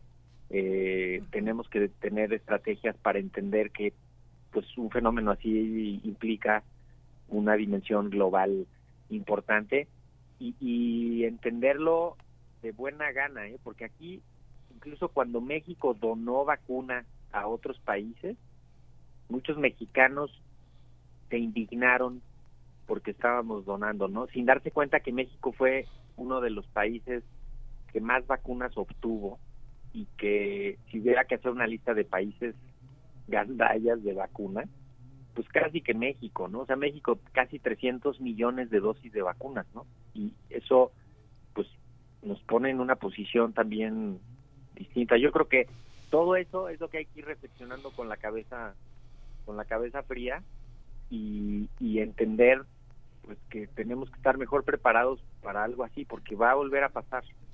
No sé si de la misma dimensión o peor, o menor, pero, pero va a haber algo, o sea, va, a volver a ver estos fenómenos. Sí, sí, eh, Mauricio, eh, pues, y, recordar, bueno, tú ponías el ejemplo de Israel, pero fueron varios, y lo, y lo has dicho también, varios los países, eh, Canadá, por ejemplo, Reino Unido, Japón, Alemania, varios países que fueron señalados por la misma ONU, 10 países, recuerdo esa, esa cifra de, de, acaparar pues una buena parte de las eh, de los de los biológicos de las vacunas en su momento en, el año 2021 cómo se ve ahora con esta con este fin de la emergencia eh, cómo se ve eh, bueno sí de la emergencia de salud pública internacional cómo se ve la cuestión de las vacunas del mercado se abrirá digamos fuera ya en un ámbito distinto al de al estatal y cómo cómo lo estás viendo pues mira, está, está transformándose porque claramente la necesidad ya cambió. Ya no, ya no urge vacunar. Incluso ya no urge poner refuerzos, ¿no? Por lo que estamos viendo, eh, solo habrá que ponerle refuerzos a las poblaciones más vulnerables, eh, en situaciones ya como más específicas. Ya no, estas vacunaciones masivas, eso ya no va a pasar, ¿no? Eh, y, y, y además ahí volvimos a ver este discurso como muy mercantilista de las de, de, que se vacune a todos con la vacuna bivalente sin tener evidencia suficiente de, que se necesita o de que es eh, apremiante, eh, pero que ya todas las voces lo aprovecharon también para golpear a los gobiernos de, la vacuna bivalente, ¿no? Entonces hay que tener también ahorita mucho cuidado porque pues con este cambio en, en la clasificación de la enfermedad, o sea, ya no es una emergencia. Entonces, seguramente se van a modificar también los la estrategia de vacunación. Eh, esperemos tener claridad en México de pues qué vacunas eh, tienen en el horizonte para poder pensar en que se les vaya a dar algún refuerzo a algunas personas seguramente hacia finales de año pero también estar muy pendientes de pues, de que vaya a haber producción que ese es el otro riesgo que se corre ahorita como ya no es una emergencia, ya no hay tanto interés en tener vacunas y en usarlas, y entonces los mismos productores de las vacunas van a decir, pues yo ya no tengo interés en producirla porque ya no es rentable para mí. Y ese, sería un riesgo. Por eso es muy importante que, que se lleven a cabo también proyectos del Estado para garantizar la disponibilidad de esas vacunas y si cambia la categoría y ya no se aprueban para uso de emergencia, sino que se aprueban ya para uso general, pues probablemente van a poder entrar al mercado privado algunas de las vacunas que se registren en el país. También eso está estará por verse. Por lo pronto en Estados Unidos, este, que es el 11, de, el jueves a la medianoche termina la emergencia y entonces el viernes pues seguramente el que quiera ponerse una vacuna va a tener que pagar 130 dólares la dosis o algo por el estilo y eso también va a modificar el, comportamiento, ¿no? Pero esperemos que que con lo que ya tenemos cubierto, con la protección que tenemos por la enfermedad, eh, podamos tener unos unos siguientes meses todavía más más tranquilos. ¿Y tú crees, Mauricio, que digamos que digo, dice ahora tendremos que pagar por la vacuna, pero no no no pasa eso con el tema de la influenza? Hay quienes las pagan en hospitales no, exacto, exacto. no, no, no, lo digo lo digo en Estados Unidos, Miguel Ángel. Aquí en México eh, las vacunas las pone el Estado sin costo para el, quien las recibe y, y eso así va a seguir siendo incluso ahora con COVID, ¿no? Seguramente en el mercado privado se va a promover un discurso de, urgente necesidad y entonces el que quiere, o sea, el que pueda pagarlas las va a pagar. Por eso es muy importante que a eso le gane la posición oficial de la estrategia nacional y de decir los grupos prioritarios de vacunación van a ser estos y estos y estamos garantizando la vacuna para esos grupos y la vamos a tener disponible a partir de tales fechas. Pero también es cierto que hay que esperarnos a ver cómo termina de pasar esta sexta ola y cómo se ve el panorama, ¿no? Porque pues, también no se puede planear, esto es muy complicado, no se puede planear ahorita la vacunación de fin de año porque no sabemos exactamente qué va a pasar, entonces necesitas como tener ahí mucha versatilidad, ¿no? Por eso estaría muy bien el avance de la vacuna patria para que si de pronto se requiere aceleras la producción local, y, y, el uso local y no tienes nada que andar vos volteando para afuera a ver dónde consigues la vacuna. Sí, sí, esa, esa era la otra cuestión que, quería ponerte eh, para que nos comentes, eh, doctor Mauricio Rodríguez, qué pasa con la vacuna Patria ahora que se ha anunciado que ya está en eh, pues en los en las últimas fases antes de que de, poder tenerla en pues a disposición de, de la gente en este país. ¿Cómo cómo ves ese proceso? Pues mira, es un desarrollo enorme que ha hecho un grupo de mexicanos comprometidos con la ciencia, comprometidos con la salud pública. Eh, es un esfuerzo que tiene una participación del Estado y una participación privada y una participación académica muy importante. Es un ejercicio que ya, ya lo estaremos estudiando y leyendo porque no se ha dado algo así en México en muchos años, ¿no? Eh, es un proyecto que ciertamente toma elementos básicos de, una vacuna que habían diseñado ya en Estados Unidos, pero lo aterriza aquí en México, adaptó la producción, eh, y están haciendo evaluación clínica, están terminando ya eh, el, el ensayo clínico más grande, con el que van a tener elementos para terminar de completar el registro. Y están evaluándola como una vacuna de refuerzo y por lo tanto, pues podríamos estar teniendo para finales de año esta, eh, pues esta vacuna de refuerzo simplemente pues como su nombre lo indica, para reforzar, para, para darle un, una fuerza adicional al sistema inmune, especialmente de los más vulnerables, ¿no? Entonces, eh, esperemos que se logre. Ya empezamos a escuchar estas voces malinchistas que descalifican la vacuna patria a priori por una fobia al, al gobierno, a los personajes del gobierno, sin saber los elementos técnicos que están detrás, ¿no? O sea, no hay que pensar en que es ni la vacuna del presidente, ni la vacuna de la doctora Álvarez Bulla, ni... No, no, no, eso háganlo a un lado. Es una vacuna que la están haciendo otros países también y está avanzando muy bien en otros países y eventualmente está pasando por la revisión de la COFEPRIS, por la revisión de las instancias internacionales que están revisando parte de lo que se está haciendo y esperemos que concluyan sus etapas de desarrollo y se pueda producir sin mayor sin mayor problema y que tengamos una vacuna nacional. Acuérdense cómo estábamos todos esperando ver, ¿te acuerdan cómo Marcelo Ebrard iba al aeropuerto a las 5 de la mañana a ver aterrizar el avión que traía? Bueno, eso no se nos puede olvidar. Eso no se nos debe de olvidar, porque no hay nada más trágico en esta situación que algo así. Bueno, lo trágico hubiera sido no conseguirlo, pero eh, eso de estar esperando que nos llegue de fuera, eso es, híjole, impensable, o sea, nos pone en desventaja absoluta. Entonces hay que echarle todas las ganas, hay que echarle toda esa solidaridad que tiene también eh, los mexicanos para que salga bien este proyecto y para que tengamos esa herramienta aquí en México hecha por nosotros y para nosotros y en todo caso pues para nuestros amigos y hermanos de la región. Sí, es muy muy muy importante, Mauricio.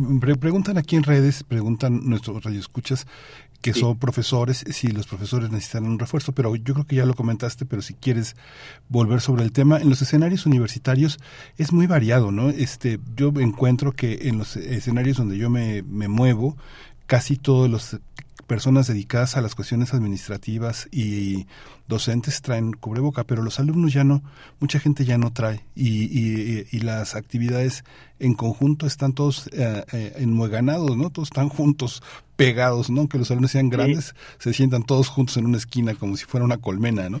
Pero los funcionarios no, los funcionarios siguen este utilizando el cubrebocas.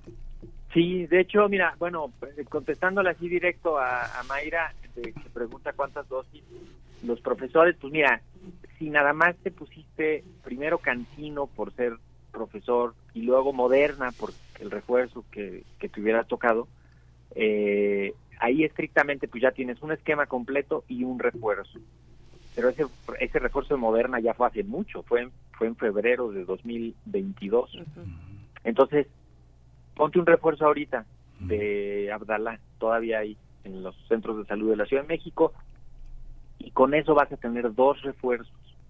Además, seguramente ya te dio, lo más probable es que ya te haya dado y también tienes esa inmunidad por haber tenido la enfermedad. Eh, ese, ese punto es importante. Eh, si tienes dos refuerzos, con eso es más que suficiente eh, mm, también nos pregunta Esther en, Twitter, Esther Chivis, que nos pregunta, o Lieberman, no sé quién sea, pero nos pregunta que cuántas dosis. Eh, más que pensar en el número de dosis, hay que pensar en esto de esquema completo y refuerzos. Si tienes un esquema completo de dos dosis, como Pfizer, Astra, Moderna, Sputnik, Sinovac, lo que sea, y luego tienes un refuerzo, eh, seguramente ya pasaron varios meses, más de cuatro, entonces pónganse otro refuerzo ahorita con la vacuna Abdala que está disponible y seguramente se sumará eso a haber tenido la enfermedad. Si no, igual con esas dosis estaría súper, súper importante en los adultos. Y los infantes de 5 a 11 años, incluso pues, todos los menores de 11 años, eh, con el esquema completo que tengan básico es suficiente. En México no se aplicaron refuerzos para, para ese grupo de edad, no es eh, indispensable y, con eso es suficiente, con las dos dosis que les tocó a los de 5 a 11. Y a los adolescentes pues, también podría ser que ya llevan un par de años desde su última dosis, entonces podrían, si ya son mayores de 18 años, ponerse un refuerzo con Abdala. Y si no, con los que tienen ahorita ya es, es suficiente. Y lo que dices, Miguel Ángel, justamente hoy vamos a publicar de la Comisión de la UNAM una, los, las nuevas recomendaciones. Eh, ciertamente ya hay que concentrar lo del uso del cubrebocas ya en situaciones de, en las situaciones de mayor riesgo nada más en los espacios de atención a la salud no todo lo que se haga de atención a la salud en los lugares muy concurridos cerrados que haya mala ventilación que vaya a estar por más de media hora ahí también hay que pensar sobre todo si eres inmunocomprometido o si no estás vacunado o las personas que tengan síntomas de gripa o catarro deben de seguir usando el cubrebocas. De hecho, lo ideal sería que se aislaran. Y si vas a convivir con una persona enferma de COVID o con alguien enfermo de infección respiratoria, ponte un cubrebocas. Mm. Y ahí poco a poquito le vamos a ir rompiendo. Si, si hay un grupo de 30 personas que están tomando una clase en un salón encerrado, mal ventilado, eh, y pueden usar el cubrebocas, pues mejor úsenlo. Si el, si el salón está muy bien ventilado y no hay nadie que tenga esté estornudando ni tosiendo ni nada, pues quítense el cubrebocas, pero ahorita estamos en un momento en el que hay que traer el cubrebocas en la bolsa. Y, y dependiendo de eso, en el transporte público, por ejemplo, va a estar media hora en un vagón cerrado, mal ventilado, pues lo mejor es todavía usarlo, ¿eh? cuando menos eh, hasta que siga bajando en, en las siguientes semanas, a ver cómo, cómo va. Pero eso Vamos a sacar ese comunicado y se los mando allá a la redacción en cuanto lo tengamos publicado. Muchísimas gracias, querido Mauricio Rodríguez. Una última cuestión, ¿qué va a pasar con, con, la comisión en adelante? ¿Qué, se proyecta para la comisión de atención en la UNAM? Eh, hay otros aspectos también importantes eh, que, abordar, a los cuales poner eh, pues los, los esfuerzos, ¿no? Sí, pues mira, a ver, no sé si se acuerden, se, se hizo hace algunos meses se transformó el, programa universitario de investigación en salud, se transformó en, en un programa universitario de investigación sobre riesgos epidemiológicos y emergentes para precisamente estar vigilando riesgos potenciales y estar informando y estar generando algunos materiales. Eh, estamos vinculando el trabajo también de los responsables sanitarios porque la UNAM tiene alrededor de 160 sedes donde los responsables sanitarios, que son las personas nombradas sin que se les pague por la pura buena eh, voluntad eh, de trabajar para coordinar las acciones del, eh, para la pandemia. Entonces queremos integrar la comisión especial que se hizo, el comité de seguimiento de, las, de los responsables sanitarios y el trabajo propio de este programa universitario de investigación sobre riesgos epidemiológicos y emergentes para seguir teniendo este pues estos elementos de información y poder seguir ayudando eh, más allá de las etapas agudas y críticas, ¿no? Y tener esta vía de comunicación. Así que, pues ya les estaremos contando. Pues muchísimas gracias Mauricio Rodríguez Álvarez por esta, por esta, por este panorama que siempre son eh, tranquilizadores, aleccionadores, eh, eh, eh, incrementan la posibilidad de prevención, hacen conciencia entre nosotros, entre la población que escucha la radio y la radio universitaria, pues de estas, de estas medidas que siempre requieren de una autoridad, de una voz, de, una voz importante y que es, en este caso pues es una voz institucional y de un, de un científico, de un conocedor. Muchas gracias Mauricio. Con mucho gusto, Bere y Miguel Ángel les mando un abrazo y estamos en comunicación. Gracias, eh, doctor Mauricio Rodríguez Álvarez. Bueno, nos mantenemos atentos al comunicado eh, que hoy lance la Comisión para la Atención de la Emergencia del Coronavirus de la UNAM esta tarde. Y bueno, les invitamos también a escuchar Hipócrates 2.0, el programa que dirige eh, el doctor Mauricio Rodríguez, los martes de 18 a 18.30 horas por el 96.1 de la FM y una retransmisión por AM, 860 de AM, los miércoles de 10 a 10.30 de la mañana, después del primer movimiento. Así es que si no pudieron escuchar el martes, está la oportunidad el miércoles. Vamos a ir con música. La curaduría de Bruno Bartra nos propone Mamá, Mamá Juanita de Orquester de Jana Petrovica.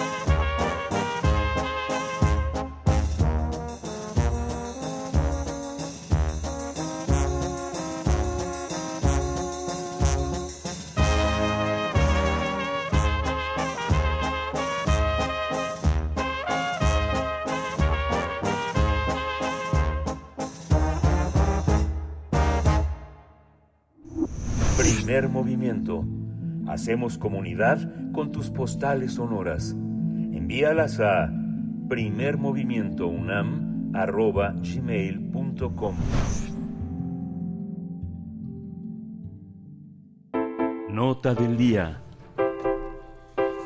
Presidente de Colombia, Gustavo Petro Urrego, salió al balcón de la Casa de Nariño el primero de mayo, el Día del Trabajo, para ofrecer un discurso a los trabajadores colombianos que se ubicaron en la Plaza de Armas, donde hizo un llamado al Congreso para que apruebe las reformas sociales que propone, pero que han causado polémica. Desde hace meses, miles de colombianos salieron a las calles para manifestarse en contra o a favor de un paquete de reformas que el primer presidente de izquierda impulsa para modificar los sistemas de salud, de pensiones y laboral.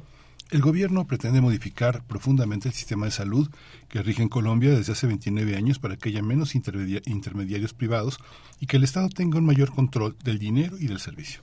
Los críticos de la reforma han cuestionado la viabilidad financiera de desplegar un nuevo sistema que cubra todo el territorio y el gobierno ha respondido que el dinero saldrá de fuentes existentes. En cuanto a la reforma al sistema laboral, el gobierno considera que la actual estructura productiva no brinda suficientes oportunidades de trabajo y cuando lo hace son empleos de baja calidad. En su plan de gobierno, Petro ha propuesto adelantar una reforma al sistema de pensiones para dar una renta básica de medio salario mínimo, es decir, 100 dólares o 1.700 pesos, a quienes no alcanzaron tener una pensión.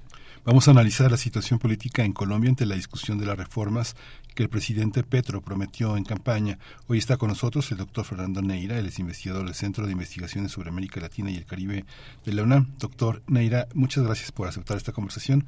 Bienvenido, buenos días. Muy buenos días, Miguel Ángel. Un saludo para ti y todos los radioescuchas. Gracias, doctor Fernando Neira. Bienvenido. Pues un comentario general le pido para, para iniciar. ¿Cómo ve el tránsito de estos meses del primer gobierno de izquierda en Colombia en lo general? ¿Cómo lo ve, doctor?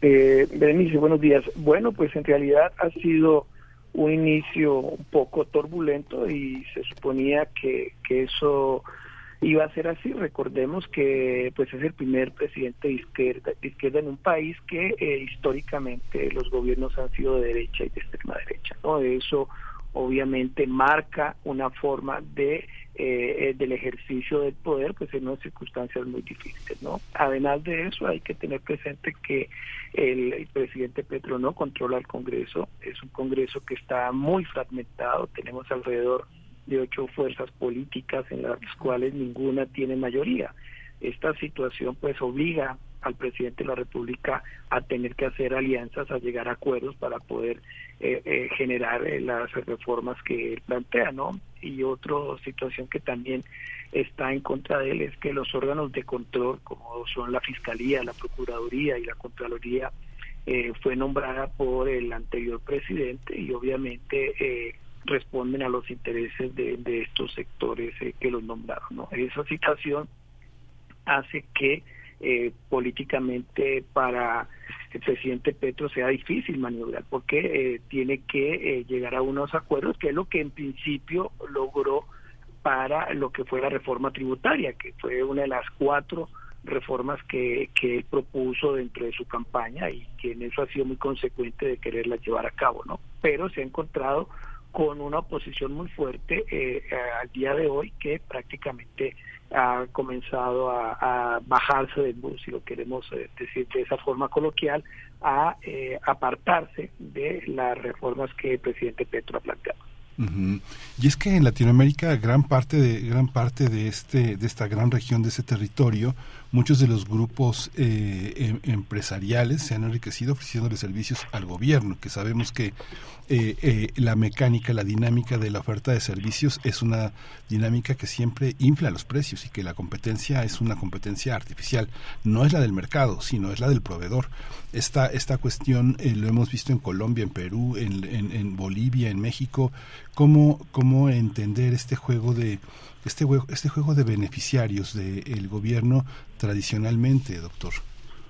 Sí, fíjate que una de las críticas que se le ha hecho al presidente Petro ahorita con todo este, este planteamiento de reformas es que lo acusan de que quiere darle estatizar prácticamente todo a partir de sus reformas, ¿no? Y él ha sido como muy claro en el sentido de que más que estatizar, lo que él busca es democratizar, precisamente por eso que tú has planteado que los, los, los, procesos de prestación de servicios en América Latina y Colombia no es la excepción y quizás es uno de los países donde más se ha hecho el ejercicio de privatización de estos servicios, pues eso ha generado unos regímenes de prestación de servicios muy desiguales que afectan eh, especialmente a las poblaciones eh, precarias, a los sectores menos favorecidos y en contextos como lo que es el campo. Entonces, un poco la apuesta de este gobierno es precisamente a que esos sectores vulnerables, a esos sectores que han sido excluidos de esa posibilidad de acceso a servicios, pues tengan unas condiciones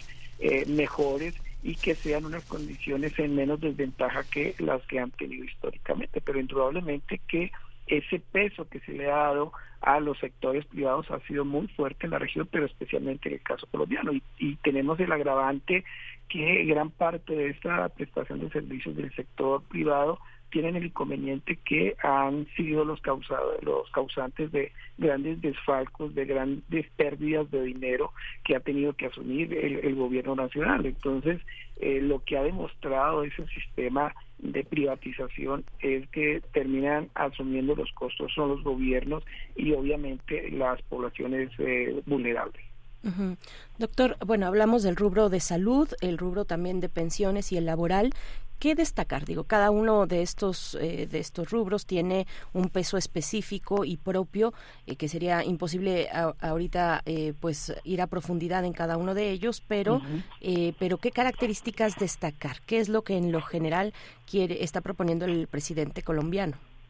Bueno, creo que en el, campo de, la salud lo que aquí se busca es obviamente generar unas mejores condiciones para todo el sistema de salud en general, ¿no? Sobre todo quitar ese control que tenían estos entes eh, privados a partir de lo que son las famosas entidades motoras de salud, que son las CPS, e que son esas instituciones que controlan el dinero que eh, aportan tanto los trabajadores como los eh, empresarios al sistema de salud. El, el problema que hubo con esas prestadoras de salud es que han quebrado muchas de ellas, entonces eso ha generado un hueco económico bárbaro. Entonces lo que se busca es subsanar ese problema de que el control sea en, términos privados y que pase a un control estatal. Algo también muy importante es que se busca generar un sistema que sea más equitativo y sobre todo que atienda a las poblaciones eh, rurales en donde hay un, eh, una falta de servicios de salud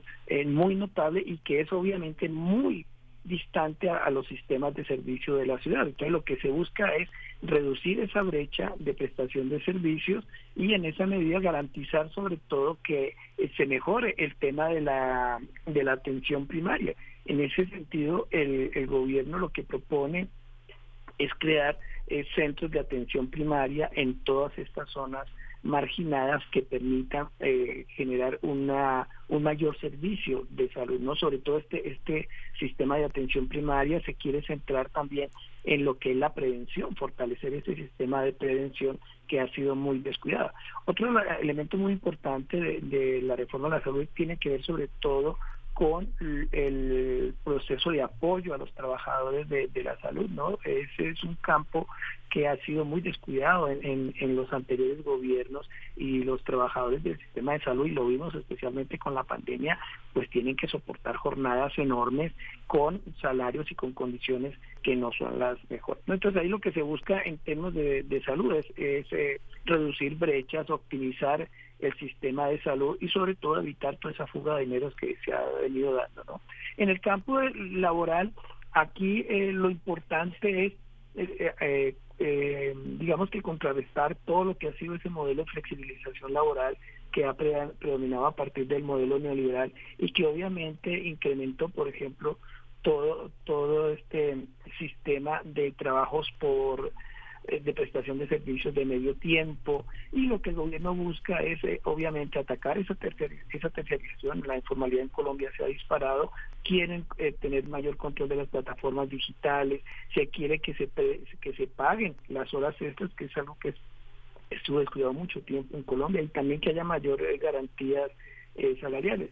Algo importante en esta reforma laboral es que se quiere, se tiene una perspectiva de género en la medida en que se busca que para eh, se busca pactar con los empleadores una jornada flexible especialmente para las para las mujeres dado que ellas tienen que asumir el cargo del cuidado del hogar. Entonces en ese sentido el, la reforma sí busca eh, solucionar problemas que de tiempo atrás se viene presentando en, términos de el trabajo en, en Colombia para incluso por ejemplo para el sector eh, eh, público, los empleados públicos, muchos de ellos tienen contratos eh, de prestación de servicios. Eso no les garantiza tener vacaciones ni aportes al sistema de seguridad. Entonces ahí se busca crear un mecanismo que haya más estabilidad y mejores contrataciones para el sector público. Y en el tema de pensiones, eh, lo importante es que mm, se busca cerrar esa brecha que, que obviamente ha generado ese, ese doble sistema de pensiones que existe en Colombia, en Colombia el, el público por pensiones y el privado que es el que se lleva gran parte de los recursos eh, de los trabajadores y que a lo, a, a lo largo de su vida ya cuando el eh, trabajador quiere hacer uso de ese sistema de pensiones, pues lo que gana es de forma mínima. ¿no? En Colombia hay un problema y es que eh, solo una de cada cuatro personas en edad pensional logran acceder a este derecho. Entonces estamos ante un sistema de pensiones muy desigual y que no le garantiza al empleado tener una pensión digna. Un poco esa es la apuesta de crear un sistema de pensiones eh, que digamos, sean más controlados por el Estado y que beneficie a una mayor población, ¿no? Se busca hacer una pensión universal y para eso, pues, obviamente se requiere modificar ese sistema de pensión, ¿no? Esos serían como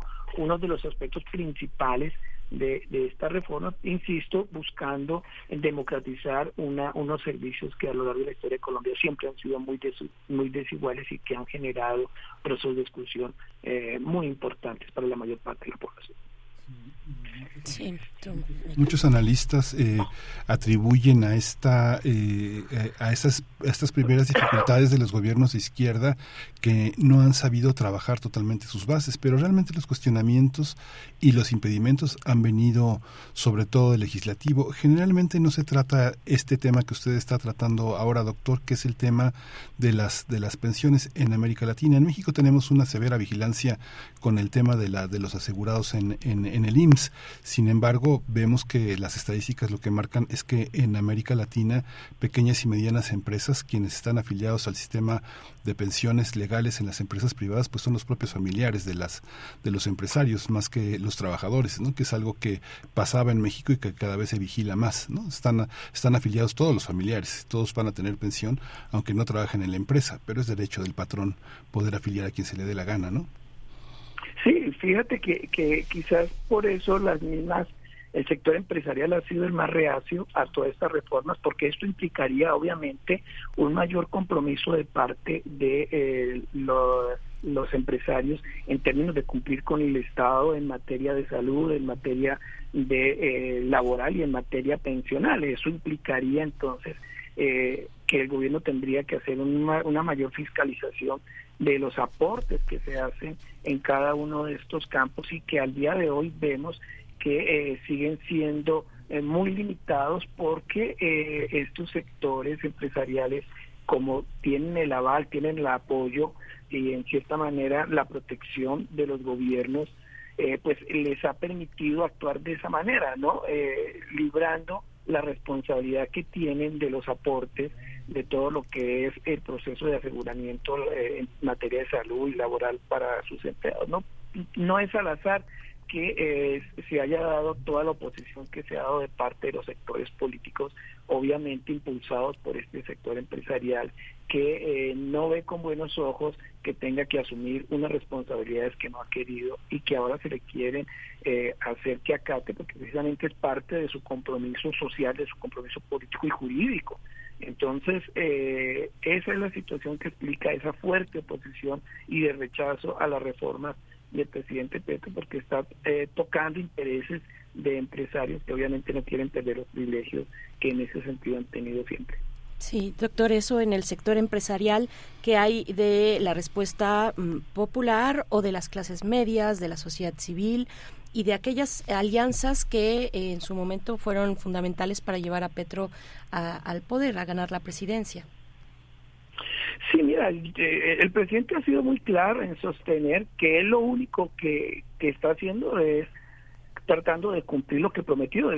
Gustavo Petro fue elegido con este tipo de, reformas. O sea, no está eh, poniendo sobre el tapete discusiones que no haya eh, discutido a lo largo eh, de, de, su campaña. Entonces, él lo que busca ser consecuente con lo que planteó en campaña y muchos de sus sectores sociales, de organizaciones civiles, campesinas, eh, de trabajadores, lo que han salido a las calles es que a exigir que se respeten esas eh, reformas, porque por esas reformas votaron, es decir, el país estaba urgido de un cambio en materia de salud, en materia de pensiones, en, materia laboral.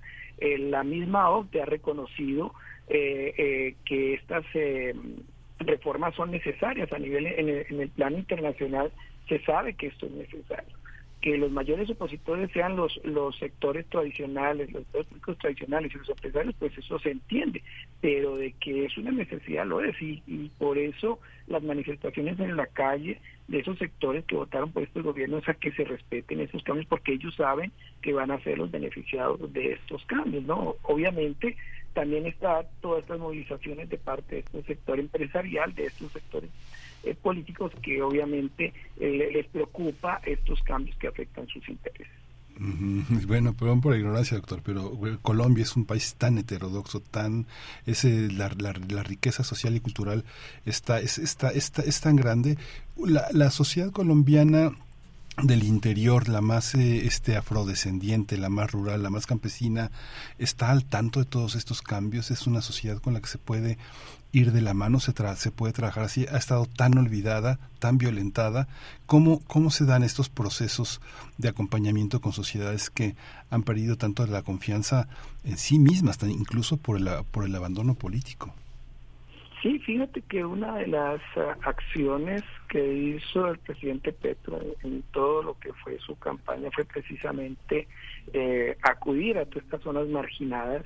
Desde ahí él construyó gran parte de su proyecto conociendo las realidades, alguien que ha recorrido el país a lo largo y ancho durante eh, muchos años, eh, mucho tiempo como, como senador lo hizo. Entonces tiene muy claro cuáles son las problemáticas que, enfrenta el país, sobre todo en estas eh, poblaciones vulnerables, estas poblaciones de afrodescendientes, todo lo que es el tema indígena, todo lo que es el problema campesino. No al azar eh, fue elegida como vicepresidenta y obtuvo una votación inédita eh, Francia Márquez, ¿no? Una, una mujer de origen afrodescendiente, también muy conocedora de estas problemáticas de estos contextos históricamente olvidados, ¿no? Entonces, en esa medida, a partir de esa realidad, a partir de ese conocimiento de estas poblaciones, de, esta situación tan difícil que históricamente han pasado, es que se construye gran parte del proyecto de Gustavo Petro. Y en esa medida, por eso lo que se busca es subsanar eh, es, esa brecha tan fuerte que hay. Colombia es un país con respecto a América Latina donde la desigualdad social eh, es de las más altas. Históricamente eh, Colombia ha sido una sociedad muy desigual porque es una sociedad además construida con un fuerte racismo, una fuerte xenofobia y obviamente todo ese tipo de eh, estructuraciones, de visión de la sociedad le han hecho mucho daño a la mayor parte de la población. Entonces, en, esa medida, esta reforma lo que buscan es subsanar obviamente una brecha, un daño que se le ha hecho a esas poblaciones a través del tiempo. Doctor Neira, bueno, un último comentario, eh, pues un par de minutos que tenemos para esta cuestión, ya más viendo a la región. Eh, encuentra, doctor Neira, paralelismos eh, con otros gobiernos de la región, puntualmente con el de con el de Boric, cada uno en sus circunstancias, pero finalmente son eh, presidentes de facciones de izquierda que llegan eh, al poder apoyados, ¿no? por esa base popular y que pues se encuentran con este con este muro, con esta contención en el Congreso. ¿cómo, cómo, ¿Cómo lo ves, doctor?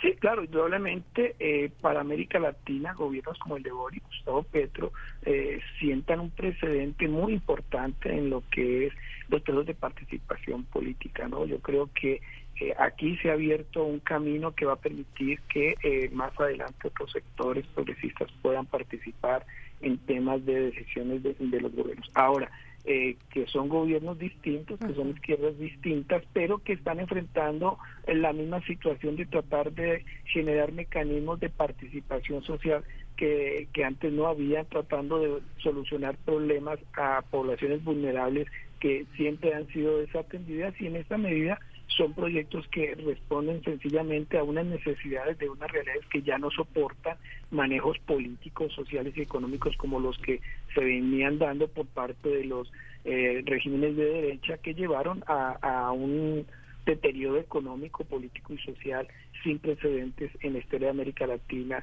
con estas poblaciones. Pues muchas gracias, doctor Fernando Neira, investigador del Centro de Investigaciones sobre América Latina y el Caribe de la UNAM, el CIALC de la UNAM. Eh, gracias por, por su tiempo y ojalá sigamos conversando más adelante. Claro que sí, muchas gracias. Un saludo a ti, Berenice, a Miguel Ángel y a todos los que Gracias, doctor. Hasta pronto. Bueno, pues nosotros vamos a ir con una pausa, pues una propuesta musical para después, eh, pues ya llegar al corte, Miguel Ángel. Son las 8 con 57 minutos. En la curaduría de Bruno Bartra vamos a escuchar eh, El muchacho alegre de los Águilas. Vamos con ello.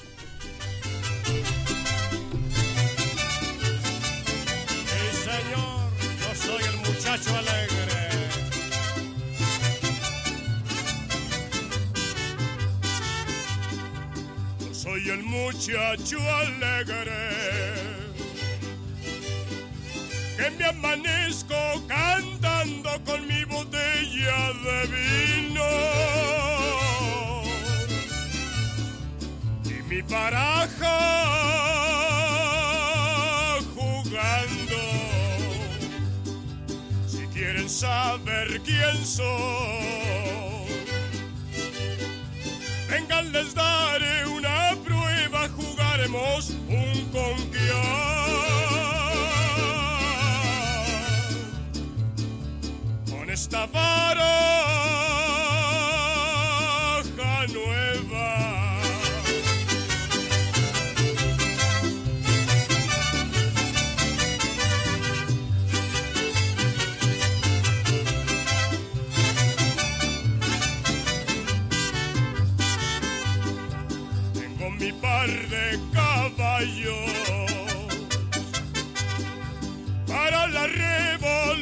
uno se llama el jovero,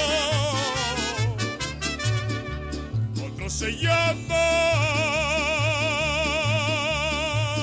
el gorrión. No tengo padre ni madre y quien se duela de mí, solo la joven que adoro.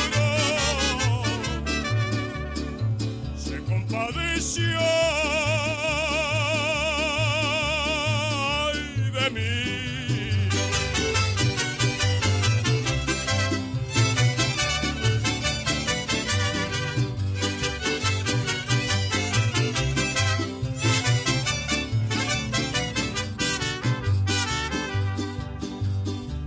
hasta las piedras del campo. Tiran en contra de mí solo la cama en que duermo. Se compadeció. Encuentra la música de primer movimiento día a día en el Spotify de Radio UNAM y agréganos a tus favoritos.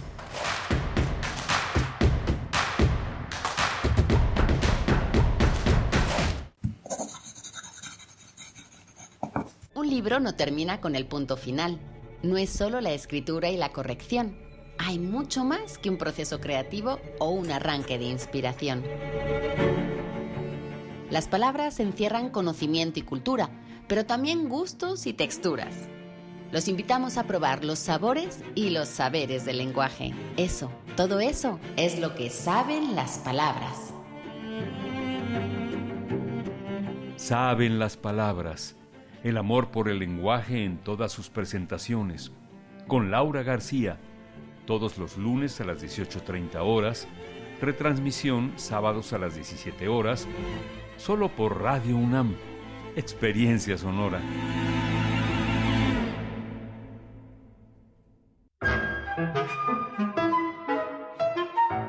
Querida audiencia madrugadora de testimonio de oídas, sigamos escuchando y develando hacia dónde nos lleva la música nueva y su quehacer sonoro. Martes y jueves, 1 a.m. por ambas frecuencias. Retransmisión sábados y domingos a la misma hora por frecuencia modulada. Radio UNAM, Experiencia Sonora.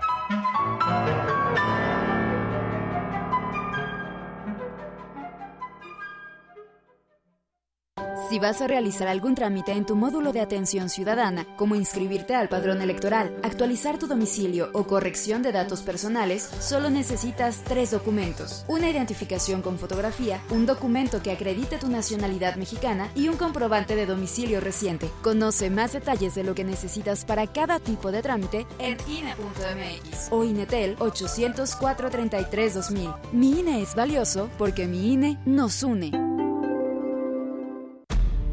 Un tejido infinito de impulsos. Un diálogo en los matices del silencio. Islas resonantes. Pensar el mundo a través del sonido. Sesiones de escucha y diálogos en torno al sonido. Con Cintia García Leiva. Islas resonantes. Miércoles a las 4 de la tarde, después del corte informativo. Repetición, sábados a las 19 horas por el 96.1 de FM. Radio UNAM, Experiencia Sonora. Entre el bolero y la ciencia ficción, atestiguas el fin del mundo en cámara lenta. No haces nada porque no te queda de otra. Eliges la falsa noción del espacio para hacer como que no te das cuenta de que estás en una jaula. Por razones que inventó alguien más, haces efectivo el cheque de tu existencia. Un vale para una vida de idas a la escuela, al trabajo, a la tumba. Tantos años de resistencia para llegar a ninguna parte. A la misma estación, a la misma cabina. Resistiendo todavía. Sálvense ustedes con Raquel Miserachi. Todos los martes de 10 a 11 pm por resistencia modulada. Radio UNAM. Experiencia sonora.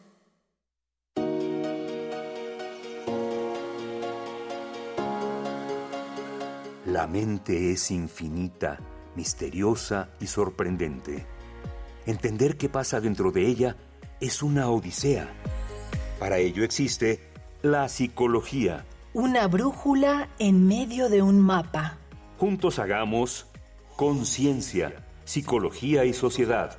Porque conocer la mente y cómo funciona en los actores de una sociedad nos compete a todos. Todos los lunes a las 6 de la tarde por el 96.1 de FM o en la página web radio.unam.mx. Un programa de la Facultad de Psicología y Radio UNAM. Experiencia sonora.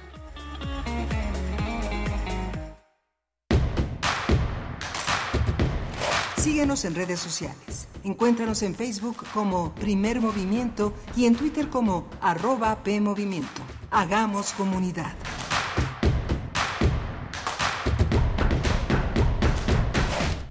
Hola, buenos días. Ya son las 9 de la mañana con 5 minutos. Este lunes 8 de mayo estamos en primer movimiento en Radio UNAM, en Adolfo Prieto 133, en la colonia del Valle. Todo un equipo que hace comunidad con todos ustedes a través de la wide web, de las frecuencias también de, Radio UNAM en AM y en FM. Está Rodrigo Aguilar en la producción ejecutiva, Andrés Ramírez en los controles técnicos y mi compañera Berenice Camacho en la conducción del programa. Hola Miguel Ángel Quemain, mucho gusto estar con ustedes, estar de vuelta luego del corte. Ya son las nueve con cinco minutos, inicia la tercera hora de transmisión. Vamos a tener la poesía necesaria en un momento y en la mesa del día una obra de teatro eh, que todavía se presenta hasta el próximo, ay, ay, se me está yendo por acá la información, pero hasta el 13, hasta el 14 de mayo en realidad. Del 13 de abril empezó, eh, se lanzó esta, esta propuesta llamada Furor y hasta el 14 de mayo en el Centro Cultural del voz que dirige Luis de, Luis de Tavira y tendremos a la participación de Juan Carlos Vives, actor de esta obra, eh, la actuación a cargo de también de Rodrigo Virago, de Stephanie Weiss, de Cecilia Sordo Morán. Vamos a tener esta conversación, una propuesta, bueno, siempre cuando eh, tenemos la oportunidad de hablar del trabajo de Luis de Tavira y de todo este elenco talentoso, pues hablaremos de, de mucha calidad en la escena, Miguel Ángel.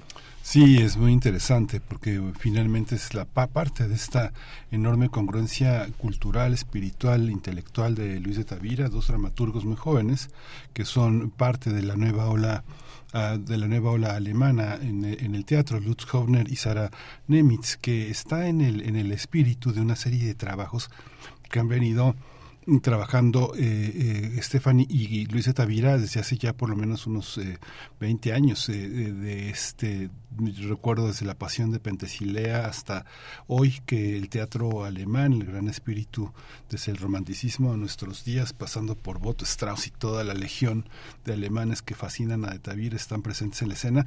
Y Stephanie que este forma parte de esta respiración actoral que le da también la, la, la traducción y tener actores pues de esa solvencia como Juan Carlos Vives que lo vamos a tener ahora. Sí, sí, bueno, y, y hay eh, varios referentes que podríamos ir enumerando, enlistando sobre el trabajo eh, tanto de Stephanie Weiss como de Luis de Tavira. Luis de Tavira en su momento a cargo de la Compañía Nacional de Teatro, que también eh, pues abrió la oportunidad de conocer algunos clásicos, clásicos importantes de Bertolt Brecht, de, de, de, Chekhov también.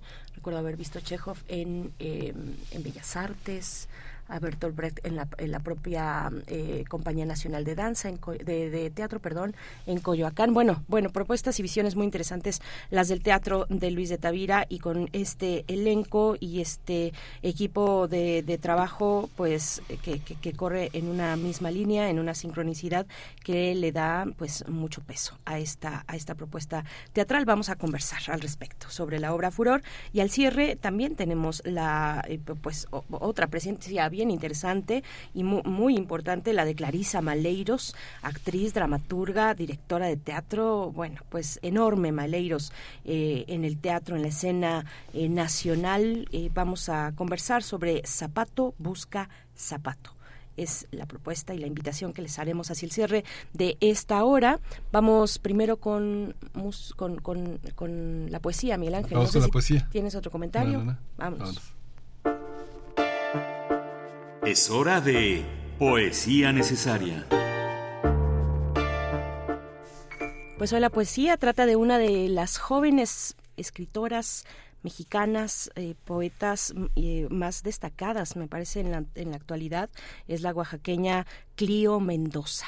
¿La han leído? ¿Han escuchado de su obra? Pues aparece siempre invitada en muchos foros, eh, siempre con reseñas importantes en la Feria Internacional del Libro de Buenos Aires, hay materiales de ella en el sitio electrónico de esa feria, en fin, siempre con referencias interesantes. Ella pues es muy joven, nació en 1993, es decir, acaba de cumplir 30 años. En marzo de este año cumplió 30 y tiene mm, tres libros entre los cuales destaca, bueno, además estudió letras hispánicas. Entre sus eh, libros, tres de ellos, bueno, dos de ellos eh, destaca Furia, Furia que ganó el premio Primera Novela 2022 y su poemario Silencio, eh, que está próximo a publicarse en España. Eh, a través de Almadía, si no me estoy equivocando. Y bueno, con ese, con ese poemario, Silencio, ganó el certamen internacional de literatura Sor Juana Inés de la Cruz en 2017.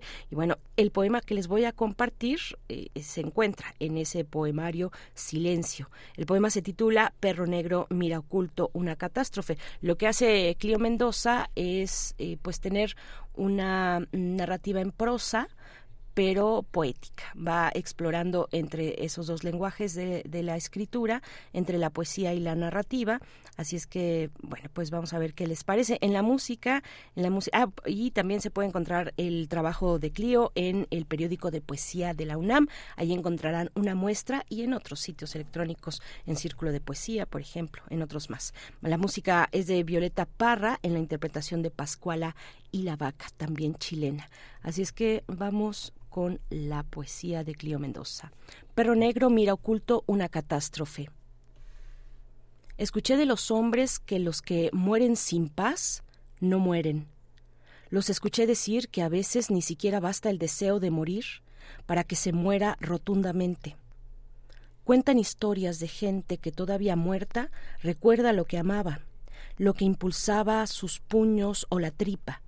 Entonces, dicen, aletean en la matriz de la muerte, contra su pared espesa. Otros animales dicen que los difuntos sueñan la vida en la muerte. Dicen que hablan, que gritan, que los escuchamos, que su voz es como la vibración del miocardio. Su voz es un llamado gris y nada registra sus peticiones. El tiempo no reconoce la voz de esos muertos.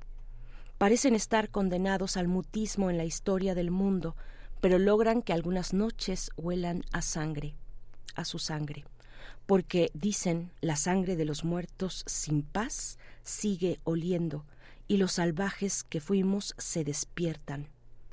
Creo que esos son los días llenos de ansia, se vuelca el rojo, la gente mata, la gente muere, los perros nos aventamos a las piernas de los corredores, los niños lloran y la violencia atraviesa con la fuerza de su hierro todas las cortezas. Los perros y los hombres somos bestias. Y esos días, esos días, la estela del animal que siguen siendo, esa vena dura, encallada en el silencio, vuelve a palpitar. Entonces, los, los vivos quedamos expuestos, destrozados. Yo, perro, que no lloro ni canto, solo pienso. El amor es la verdadera resistencia, pero está preso siempre en la avería. Yo, que soy solo un perro y miro desde aquí a las aves, a los árboles, las madres, los niños y a otros muertos, solo sé que compartiré lo que hay entre el cielo y la tierra. Compartiré con ellos mi tumba.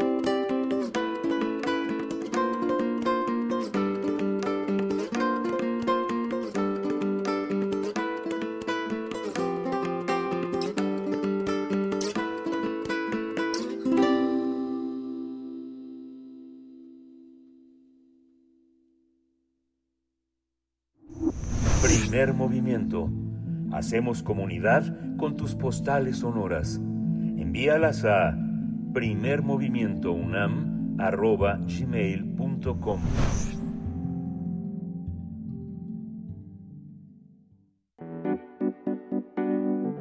La mesa del día. Desde el pasado 13 de abril se presenta en el Teatro del Bosque Julio Castillo, el, del Centro Cultural Bosque, la puesta en escena Furor, que dirige Luis Tavira con las actuaciones de Stephanie Weiss y Rodrigo Virago, Juan Carlos Vives y Cecilia Sordo Morán. Furor es una obra de Lutz Huber y SN con traducción de Stephanie Weiss que reflexiona sobre la posverdad en los medios y las redes sociales, pues refleja cómo los conflictos sociales se agudizan en el, enfrentamiento de la clase política con una sociedad exhausta e indignada que no se siente representada y que por lo tanto detona el discurso del odio y la polarización. Se trata de una obra donde el diseño de vestuario, el diseño sonoro, la escenografía y la musicalización son elementos vitales. La temporada de Furor va a finalizar el próximo domingo 14 de mayo y las funciones arrancan desde el jueves eh, y viernes a las 8 de la noche, los sábados a las 7 y los domingos a las 6 de la tarde. Y vamos a conversar aquí en Primer Movimiento sobre esta puesta en escena que refleja sobre pues temas sobre la posverdad, los medios en los medios y en las redes sociales. Nos acompaña a través de la línea Juan Carlos Vives, actor, actor de esta obra, Furor. Muchas gracias por estar con nosotros. Juan Carlos Vives, bienvenido a Primer Movimiento, a Radio UNAM. ¿Cómo estás? Muchísimas gracias, estoy muy bien, muy contento de estar con ustedes y, y un placer conversar al respecto de este tema. Muchas gracias, Juan Carlos. Eh, eh, hay una cosa que pasa con De Tavira y las traducciones de Stephanie Weiss, que hay una, hay una gran capacidad de, vamos a decirlo así, mexicanizar los textos, ¿no? Porque ese texto es un texto alemán, es un texto de jóvenes alemanes, de, este, de, escritores que están muy, eh, muy en la temperatura europea de la demanda, de la exigencia, de igualdades que son distintas entre nosotros. Como tú, como dramaturgo, como actor, como puntal de, de, de un hombre de teatro, ¿cómo observas esta, esta obra desde la que tú participas como actor ahora? Eh, mira, en ese sentido la, la obra resulta más universal que nunca. Finalmente está hablando de temas que nos atañen importantemente sobre preguntarnos eh, cuestiones de la, de la condición humana, eh, vamos, la, la, polarización de opiniones político-económicos sociales, eh, la pérdida del rumbo entre, en, en esta polarización, eh, el, uh, el enfrascamiento, digamos, de la discusión por la discusión misma en afán de intereses que escapan a la discusión, espero no haber sido muy enredado. Y esos son temas muy muy universales que en este caso tocó escribirlas a una, una pareja de alemanes, pero que podría perfectamente escribirse en México o en otras latitudes. Y eh, bueno, tenemos la ventaja, desventaja de que, bueno, vemos en nuestro país eh, los textos de otras latitudes como superiores, como mejores. Lo hecho en México de entrada va a estar mal hecho, entonces tendremos a observar otras otras dramaturgias para hablarnos a nosotros mismos y me encantaría que el pueblo alemán hiciera con nosotros, con nuestros autores, pero eso ya es tema aparte. Pero sí, la obra, la obra resulta muy, muy, muy eh, universal, muy eh, eh, con, vasos comunicantes muy concretos con respecto a esta a esta realidad que vivimos eh, y bueno, eh, ahondemos en ello si gustan. Sí, por favor, en la dramaturgia, en el texto, en cómo se posiciona frente a un fenómeno que, como has dicho, eh, Juan Carlos Vives, es universal y además mucho menos reciente, me parece, de lo que creemos. No llegó con las redes sociales digitales, sino que, bueno, es parte del rumor, del engaño, que eso pues eh, está desde siempre acompañándonos en la historia de la humanidad, eh, Juan Carlos. Pero cuéntanos un poquito más de la dramaturgia, de año en el que se presenta, en el que se publica en alemán, su idioma original, esta propuesta de furor? El texto eh, original en alemán fue escrito, vamos, prácticamente antier, fue, es una obra del 2017, eh, traducida, bueno, en consecuencia en cuanto cayó en manos de Stephanie y eh, promovida con David Castillo, que es el productor, y bueno, el resto es es historia para llevarlo a la, a la escena y compartirlo con, con, el, con el público mexicano. Y en ese sentido, eh, vamos, eh, decía Bertolt Brecht, ¿no? Este, ¿Quieres ser universal? Eh, particulariza. habla del, del ladrillo, si quieres mostrar tu casa. Habla de los fenómenos que suceden en esa casa, en esa aldea, en ese pueblo remoto, en ese país lejano, justo para que eh, nos podamos distanciar, término cristiano al 100%, podamos hacer un extrañamiento como extranjeros de ese hecho, como para verlo reflejado en nosotros mismos. Y lo mismo pasa eh, en todas las expresiones de teatro. Estamos como teatreros mexicanos fascinados con Shakespeare sin preguntarnos estas cosas. ¿Qué tiene que ver a un par de enamorados eh, en Verona en el siglo quién sabe cuántos y nos siguen hablando de, hoy en día? ¿Qué tiene que ver un, un rey moribundo? Eh, bueno, ahora acaba de subir la, la corona Uh, en fin, me acordé. Sí, sí, sí. ¿Qué tiene que ver y qué tiene que hablarnos al respecto hoy en día? Y en fin, el, el mismo fenómeno sucede con, con la dramaturgia, digamos, de otras latitudes puestas en, en nuestros escenarios para hablarnos de tú, de lo que se trata finalmente el teatro, que es hablar de la de la condición humana y de hasta dónde podemos llegar, cuáles son esas famosas últimas consecuencias a las cuales somos capaces de llegar en favor de una idea que ni siquiera es nuestra, en favor de la interpretación de la realidad, que finalmente es como yo definiría la posverdad, y esta eh, adecuación de la realidad con respecto a mí mismo, a un clavado permanente que hacemos eh, hacia el ombligo, que es eh, las redes sociales, ¿no? Donde digamos hay un hay un exponente eh, así muy grande hay una exponenciación del yo en favor de la comunidad cuando la comunidad queda anulada en favor de bueno este este anonimato donde finalmente yo estoy delante de la pantalla avalado con este este nadie sabe que soy yo para tirar la mierda que sea necesario con respecto al punto de vista que me atañe como si me hablaran a mí eh, olvidando que bueno le están hablando finalmente a, a la red social no a la comunidad a la, a la raza humana y este y, hasta donde alcance nuestra banda ancha no sí. La obra la obra también habla Juan Carlos digamos de cómo cómo hay un daño que hacen eh, las personas con un inmenso poder, un inmenso consenso, a personas que no pueden, no, no pueden sobrevivir, no pueden sobreponerse al daño y cómo esta manera de ser este, lastimados tiene, es una, es una gran metáfora de cómo las corrientes en distintos países han, han pisoteado algunos, ¿no? Unos, unos eh, en, este carrusel, a unos les toca ser pisoteados unas décadas y a otros otras, pero finalmente la obra es una metáfora de todo esto, ¿no? Alguien que ha sido totalmente atropellado, todo lo que la metáfora del atropellamiento implica, ¿no? Eh, eh, así es, justamente, vamos, hablando de la anécdota de la obra, sí, todo se ve desatado eh, mediante un accidente que nos puede pasar a cualquiera de nosotros. Uno va circulando por la vida, continuando con la metáfora, y se atraviesan los obstáculos sin siquiera planearlos, y eso cambia el curso de nuestras historias y de cómo nos modifica y de cómo ese, eh, ese accidente, ese bache en el camino, esa, ese algo que se nos atraviesa, eh, modifica toda nuestra conducta en favor eh, vamos, según el personaje de que se trata, porque finalmente hay dos personajes en pugna.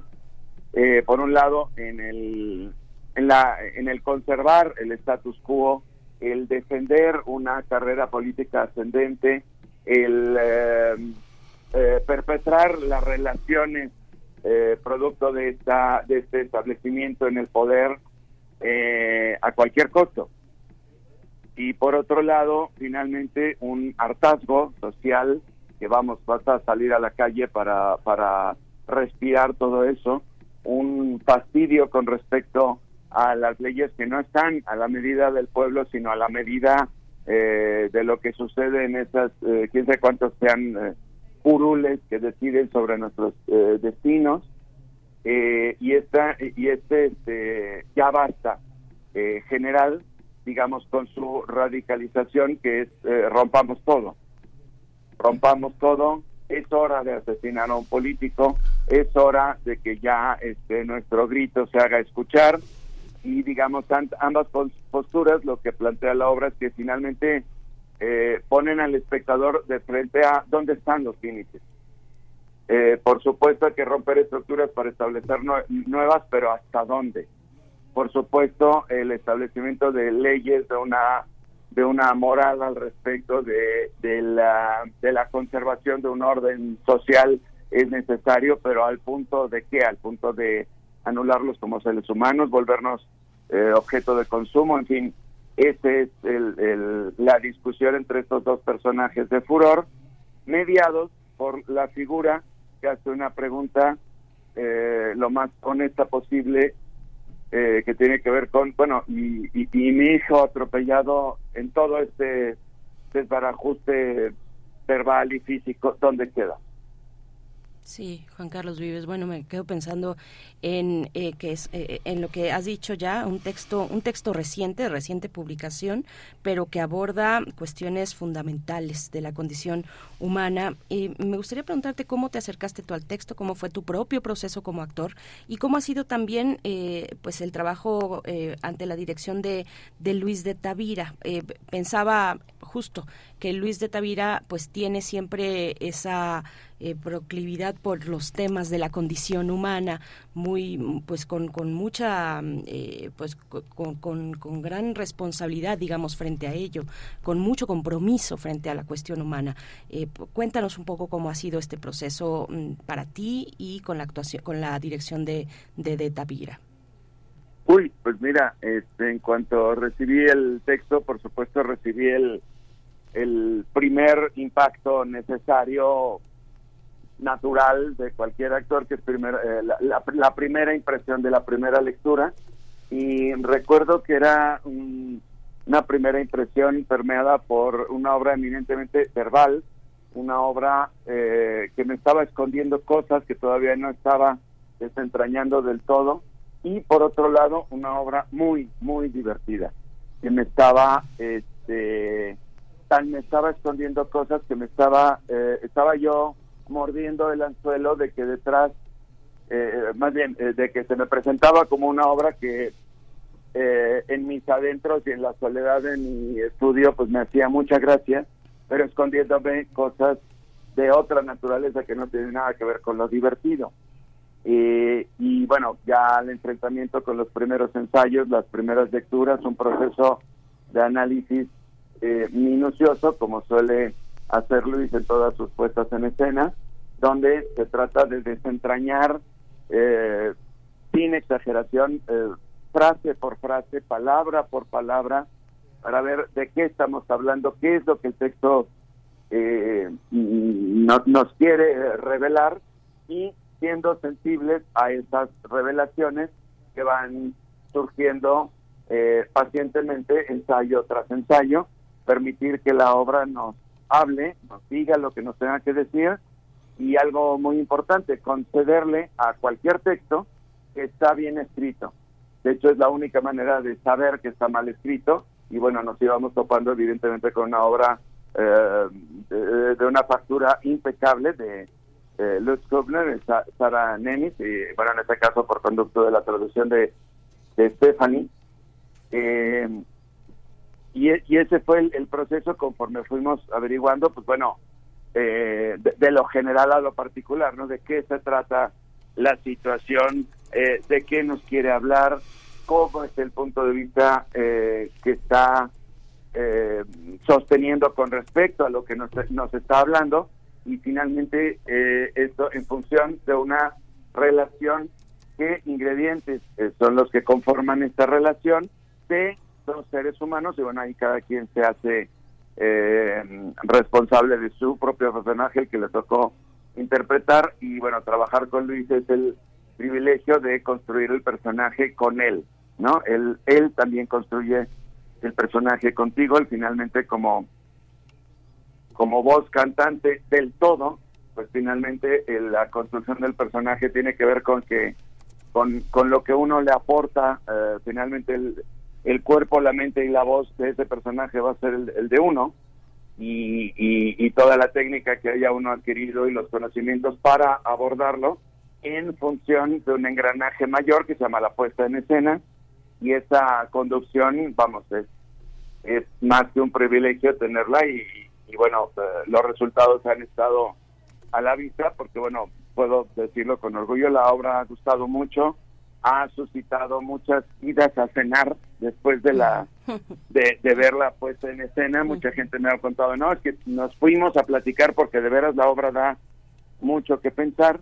Esta puesta en escena, que bueno, ya tiene sus últimas funciones en el Teatro Julio Castillo, allá atrás del Auditorio Nacional, este eh, jueves 11, viernes 12, sábado 13 y domingo 14 de mayo en los horarios típicos del teatro, a las 8, a las 8, a las 7 y a las 6.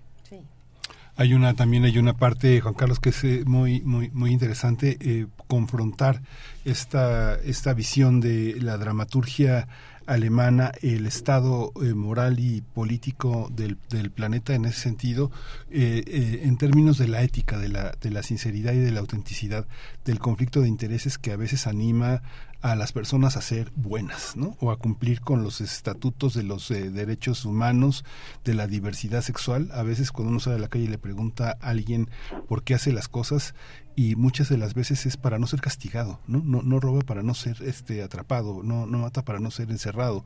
Esta, este dilema de la sinceridad es parte de lo que nos confronta con las redes sociales y la y la y, los y las opiniones que están alrededor de nosotros. ¿Cuál es eh, eh, en qué consiste la autenticidad? Tú como personaje, como una en una responsabilidad tan importante que tienes en la obra, ¿cómo lo valoras? ¿Cómo lo vives como como como actor y como intelectual también? Eh, mm, bueno, mira, eh, la, la autenticidad que vive el personaje que interpreto, que es Heiko Braubach, eh, se trata de un político en campaña. Eh, abro paréntesis, las campañas en Alemania no son como acá, que pueden durar eh, incluso medio sexenio, y no exagero. allá las campañas están acotadas en el tiempo a, a, a semanas digo, no tengo el dato exacto, pero las campañas, eh, vamos, sí son acotadas en el tiempo y en el fragor de esa acotación sucede este desafortunado accidente donde mi personaje atropella a alguien, eh, a un muchacho que lo pone eh, en la en el en el filo de la discusión más que ética moral, porque por un lado fue un desafortunado accidente, sí, pero el muchacho venía medio drogado y bueno, se perdió una pierna, sí, pero parece que era una mala persona, parece que era dealer, parece que tenía tratos, era escoria social. Este, híjole, qué lástima que se que, está hospitalizado, pero vale la pena destinar nuestros impuestos a salvarle la vida a alguien que no está aportando nada socialmente. Esa es la discusión donde donde digamos nos plantea la obra en su inicio para ser confrontada con el, um, la, el oleaje, la, la um, eh, el, hacia donde soplan los vientos, guiado por las redes sociales y guiado por una estructura eh, político-social en contra de este, de este político que está echando mano de todas sus, sus palancas, de todas sus influencias, de todo de todo lo que se le sea posible para tapar este esta mancha en su expediente que es haber atropellado a alguien a mitad de campaña, eh, donde los sentimientos del político al respecto de salvar una vida, eh, eh, sentimientos auténticos, hablando de autenticidad, quedan pormenorizados por este enfrentamiento que no les digo en qué acaba para que se animen a vernos en nuestras últimas funciones allá en el Julio Castillo. Por supuesto que queremos asistir al teatro y disfrutar de furor y confrontarnos. Yo creo que hay dilemas, bueno, pues estos dilemas, ¿no? Que, que en la sociedad eh, también, vaya, en la realidad los vemos, por ejemplo, reflejados, reflejados en los temas migrantes, ¿no? Que también Alemania tiene un, eh, pues, eh, hay discusiones sociales importantes políticas y a veces muy duras también, con resultados a veces muy complicados de, digerir, me parece, Juan Carlos. Pero bueno, ya para, para empezar a, cerrar esta charla, decíamos en la nota introductoria que hay un peso muy importante, que son elementos vitales, tanto la escenografía, la musicalización, el diseño sonoro, el vestuario. Cuéntanos un poco de esos elementos que están en la escena. Eh, sin duda alguna, mira, la, la escenografía a cargo de Jesús Hernández, por ejemplo, está, me parece a mí, muy, muy, muy bien pensada, muy bien diseñada, porque se trata de una escenografía que no acaba en la clásica mampara de teatro donde uno sabe que detrás de la puerta pues hay un el resto del teatro donde está oscuro, donde están una serie de trastos y a mí nadie me engaña. Esto es un esto es un eh, muro hecho ex profeso para engañarnos a todos en una puesta en escena. La escenografía también contempla el afuera y el afuera del afuera y se alcanzan a ver los departamentos contiguos, se alcanzan a ver la calle, está sucede en un departamento en un segundo piso y la iluminación contempla el faro de la esquina de hasta allá eh, que tiene su resonancia eh, definitiva en el, en el entorno donde se desarrolla la obra, una, un departamento de clase más bien eh, media-baja. Eh, otro paréntesis, acordémonos que la clase media-baja no tiene nada que ver con la clase media-baja alemana que la clase media-baja mexicana. de ahí el entorno también de la iluminación, que es un personaje más, y definitivamente el entorno el entorno sonoro, la calle, la ambulancia que pasa, el tipo con la música tecno a todo volumen que pasa justo en ese momento donde hay el acento eh, pertinente para ah, apuntalar el discurso, la ambulancia que pasa precisamente cuando se está hablando eh, de, de, cosas de, de, salud pública, etcétera, etcétera, etcétera. Esas eh, coincidencias sonoras, lumínicas y definitivamente espaciales que conforman lo que se llama el fenómeno de la de la puesta en escena eh, que finalmente eh, enmarca todo todo todo el discurso.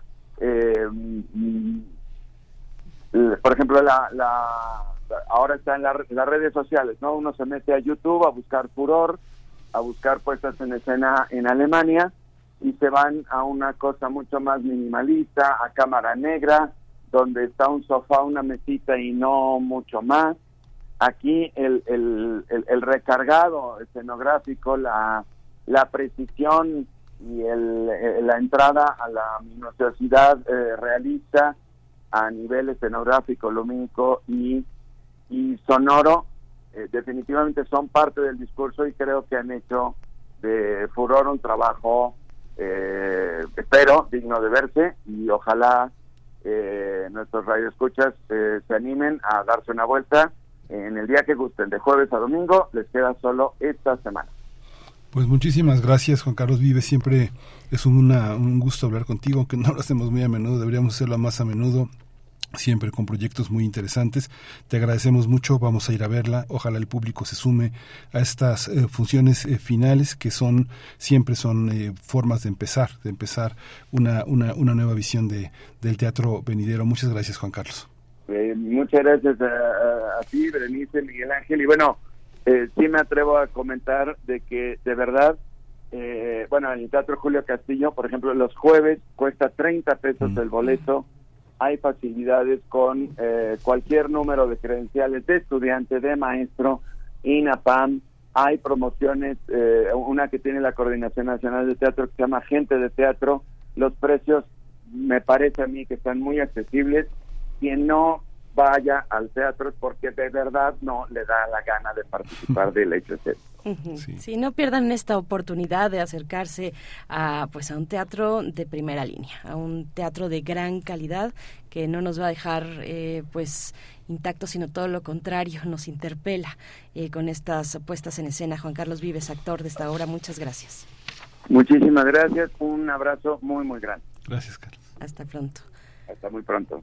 Hasta muy pronto. 9 con 40 minutos. Vamos con música. La música, la propuesta curatorial de Bruno Bartra, Divini México. Nicola Karakovic a cargo de esta propuesta.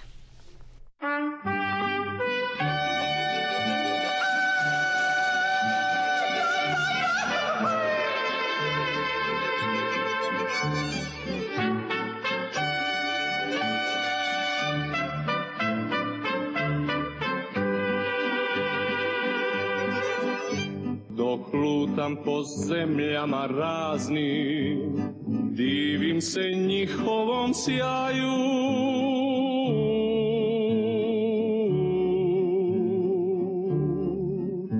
Ali se tim se gube najlepše zemlje za mene o Meksiko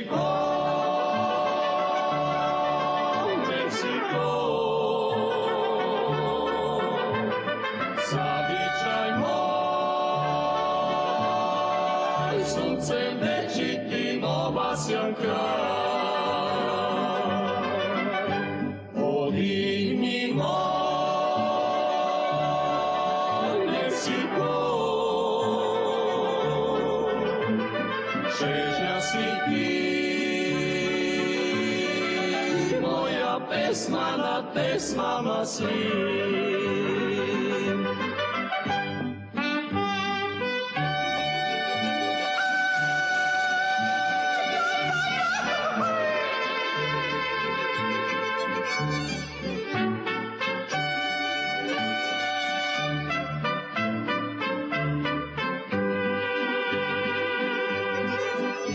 Još nigde ja video nisam Sjajnije zvezde u noći.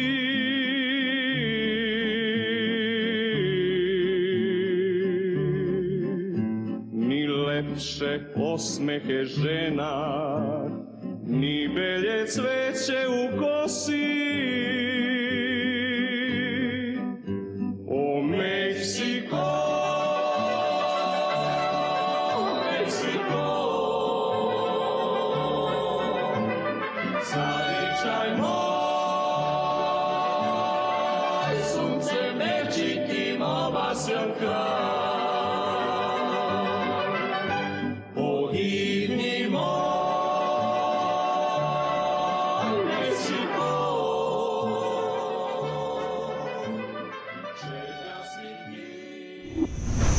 movimiento.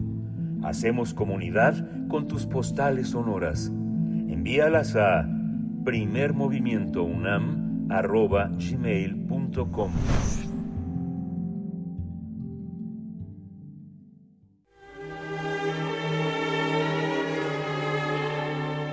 Teatro, teatro, teatro. Corre el telón y disfruta de la función. Zapato busca zapato es la obra que se presenta en el Teatro Helénico hasta el 18 de junio y para conversar sobre esta propuesta escénica nos acompaña Clarisa Maleiros, actriz, dramaturga, directora de teatro que también dirige y hace parte de la dramaturgia de Zapato busca zapato. Clarisa Maleiros, bienvenida, ¿cómo estás? Muy bien, muchas gracias, Berenice. ¿Cómo estás? Pues muy bien, muchas gracias, con, con muchas ganas de, escucharte, Clarisa, de darte la bienvenida eh, a este espacio y que nos cuentes, pues, de qué va, de qué va esta propuesta que además integra a México con otras, eh, pues, con otros escenarios, con otros países, por supuesto Brasil, eh, pero también con, pues, escenarios africanos. Clarisa, cuéntanos. Sí, esto es una producción, una obra que hicimos en colaboración con una compañía brasileña y con un poeta mozambiqueño. Uh -huh. eh, es un espectáculo que ha tenido la fortuna de estrenar en el Festival Cervantino. Ha sido muy bien recibido por la gente. Es divertido, cuenta la historia de un pequeño zapatito que nace solito en su caja y sale, por, tan, por lo tanto, a viajar en busca de su paz y toda esta en este viaje va descubriendo otros personajes no peces pelícanos cangrejos se va a Brasil se va a Mozambique y entonces va cruzando con migrantes en su camino todo de una forma bastante lúdica divertida y que trae no consigo temas muy importantes desde ¿no? Cómo me relaciono con uh, gente diferente a mí, con otras culturas de la misma forma, por qué la gente tiene la necesidad de irse de su país, o quién es mi par, y es una gran cuestión en nuestras vidas, ¿no? Que permea toda la vida, si es alguien igual o a mí, o es alguien que posiblemente no me esperaba y que puede aparecer en mi camino. Todas estas cuestiones sobre sobre lo que es ser único o lo que es ser diferente son abordadas ahí de una manera bastante, eh, yo diría, lírica y lúdica. Ujú. me, me recuerda mucho esta obra que seguramente tú la tienes muy este fresca, esta obra de Bosquimanos de Jaime Ulis, que era Los dioses deben estar locos, que cayó una botella de Exacto. cristal, ¿no? Que es esta manera de estructurar eh, lo, lo anómalo en, con mucho humor y con mucha eh, sentido de la extrañeza, con todo lo que no hay de naturaleza y de naturalidad en las, en las condiciones extraordinarias de nuestra vida, ¿no? Así es, así es, Miguel Ángel. Y aparte eh, es como un tema que, que permea toda la vida, sea de niños, niñas o adultos como nosotros. Siempre nos estamos preguntando a, a respecto de eso. Y mm, lo que hace del espectáculo oh, muy disfrutable, no importa la edad. Evidentemente trae consigo una estética eh, muy bonita, son muchos títeres eh, y títeres corporales, que quiero decir con eso, que hacen parte del cuerpo del actor y de las actrices. Tengo un elenco maravilloso, ¿no? La gente sale muy contenta de encontrar con estos personajes, tienen una producción impecable y, y cuenta una historia que dice respeto a todos, ¿no? O sea, a la, a la infancia, a la juventud y a nosotros, ¿no? Que andamos por acá ahora ya de una manera un poco más madura en la vida. Y por ahí va esa búsqueda. Eh, el texto es muy bonito, fue escrito por mí, por Juliana Haesler y por eh, con la mano, ¿no? De este poeta Rogelio Mangiate.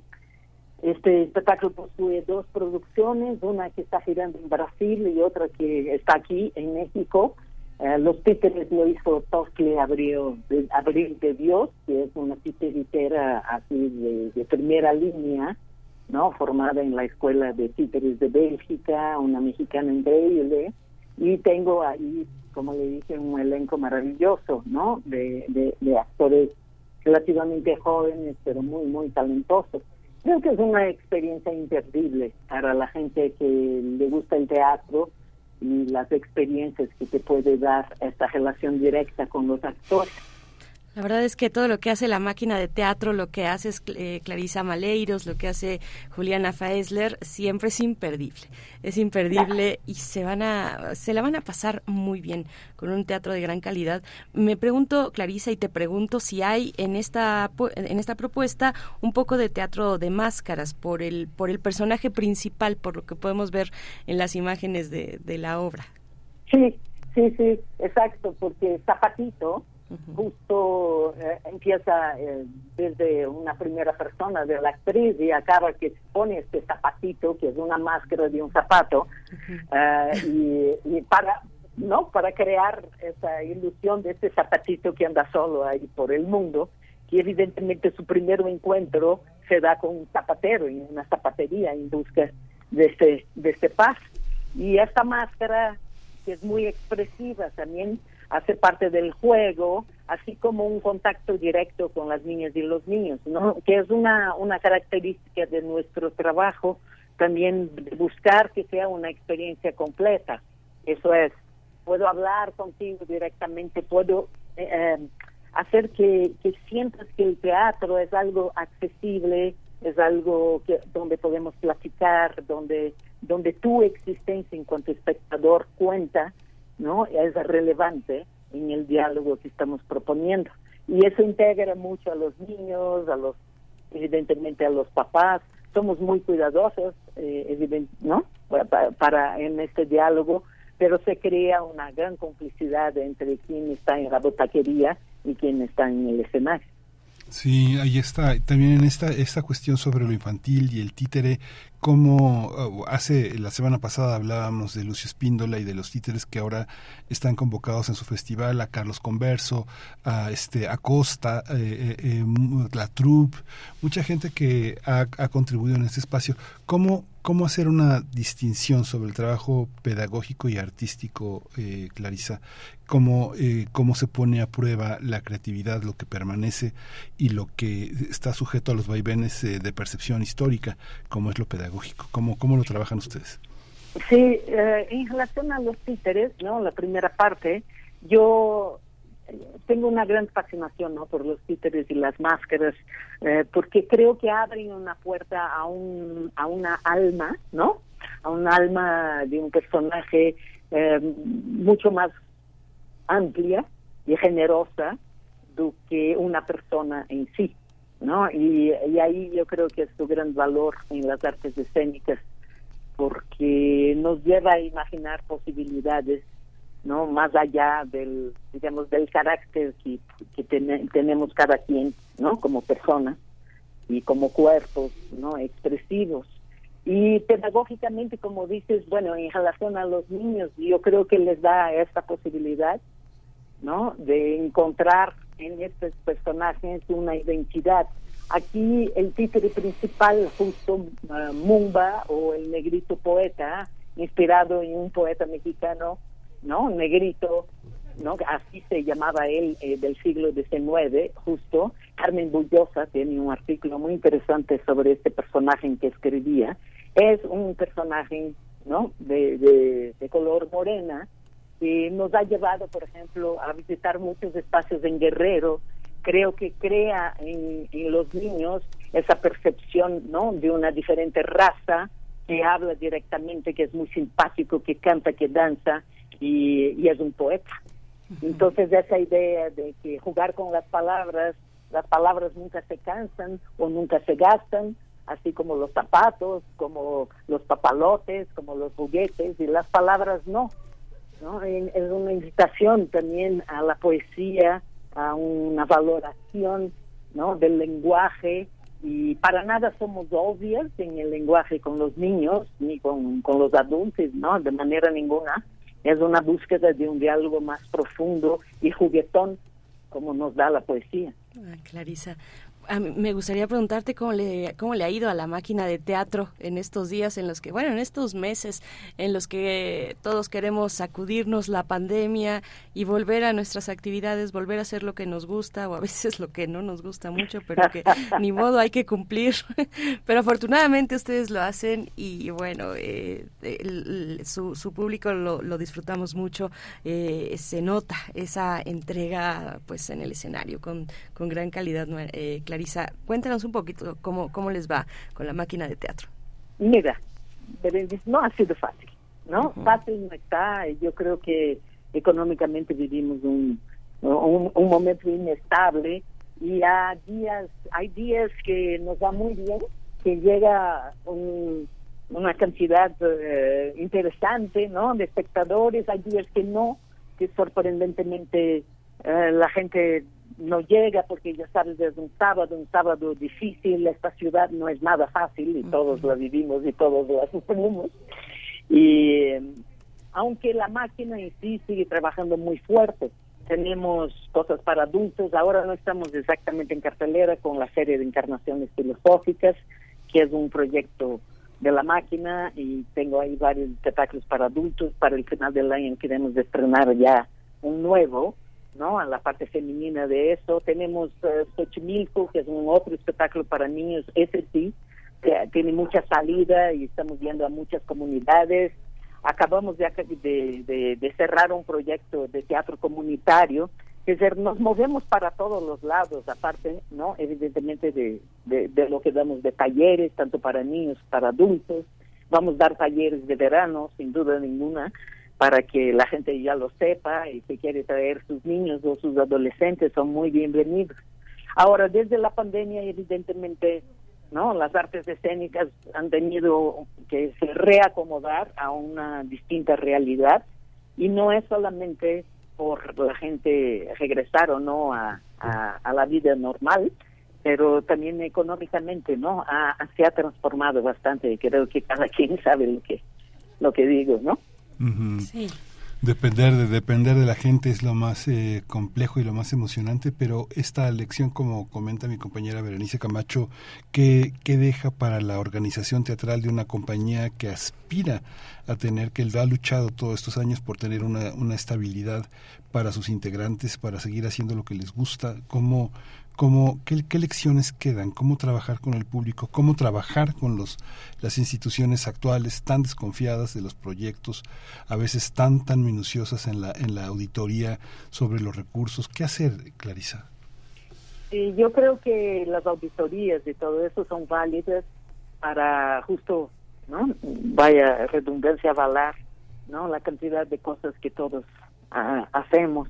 Yo no tengo ningún problema con eso, aunque es muy es, es muy pesado y siempre, hemos sido muy responsables. Pero ahora hay una desfasaje eh, que nos ha lastimado mucho en cuanto a compañía, que lo antiguo Alfonca, ¿no? ahora el sistema de apoyos a, la creación artística, no ha sabido seguir ¿no? con las convocatorias, ha puesto otras otros candados que a nosotros nos sacó de la jugada, así que, que no tenemos apoyo en este momento ninguno, lo que implica eh, en un grupo grande que éramos de creadores, entre actrices, actores, eh, productores, eh, titiriteros, no gestores, toda esta gente ahora está, está sin ingresos, ¿no? Y sabemos que vivir de la taquilla no, no, no es viable, ¿no? Realmente es un, es una realidad del teatro, ¿no? Que, del teatro que no es comercial, ¿no? Del teatro que llega a la gente en una búsqueda de un diálogo más profundo y, y no diría que lo demás no es profundo, ¿me entiendes? No, sí. es simplemente una una manera de explicar cómo se crea las cosas desde una investigación de mucho más tiempo y, y de artistas que, que se dedican a 100% a, a, un, a la creación de algo original.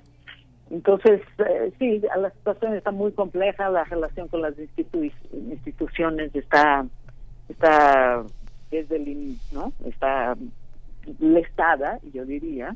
Dañada por, por lo que mencionas, Miguel Ángel, de una desconfianza, ¿no? De, de nuestra de nuestra voluntad o de nuestro de nuestra honestidad, incluso yo mencionaría, y eso es muy es muy pesado, pero de eso hemos vivido toda la vida y seguiremos a pesar de. No está fácil, yo creo que sobre todo para las nuevas generaciones eso va va a implicar en que mucha de la gente no podrá desarrollarse como antes, ¿no? Porque no hay la posibilidad de pagar sueldos dignos y la gente ciertamente tendrá que abdicar de la vida artística y buscarse ¿no? La, la, sobrevivencia de otra manera. Sí, pues hay que hay que acompañar y hay que apoyar el teatro que queremos, el teatro que queremos en México. Clarisa Maleiros, muchas gracias. Bueno, recordar que la invitación es a asistir al Teatro Helénico eh, hasta el 18 de junio. Es una producción de máquina de teatro y los horarios, los horarios, a ver, ¿qué días están? Estamos sábados y domingos a la una de la tarde. Okay se aplican todos los descuentos, eh, también los miércoles del helénico es dos por uno, si uh -huh. compras en línea. Ahora para el Día de las Madres uh -huh. queremos hacer también esa promoción dos por uno y estamos pensando en quedar con ella porque el Teatro Helénico es un teatro muy bonito, pero un sí. teatro de muchos lugares y queremos invitar el máximo de gente que venga a acompañarnos porque creo realmente que es una obra imperdible y vengan a disfrutar, ¿no? Con sus familias, con con la mamá ahora o solamente no traigan sus niños sí. y va a ser una experiencia inolvidable. Sábados y domingos en el Teatro Helénico en Avenida Revolución 1500 ahí cerca de Guadalupe.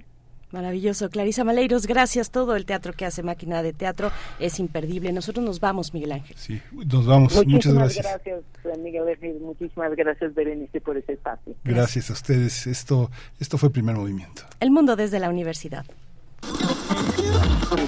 Radio UNAM presentó Primer Movimiento. El mundo desde la universidad. Con Berenice Camacho y Miguel Ángel Gemain en la conducción. Rodrigo Aguilar y Violeta Berber, producción. Antonio Quijano y Patricia Zavala, noticias. Miriam Trejo, coordinación de invitados. Tamara Quirós, redes sociales. Arturo González, operación técnica. Locución, Tessa Uribe y Juan Stata. Quédate en sintonía con Radio UNAM. Experiencia sonora.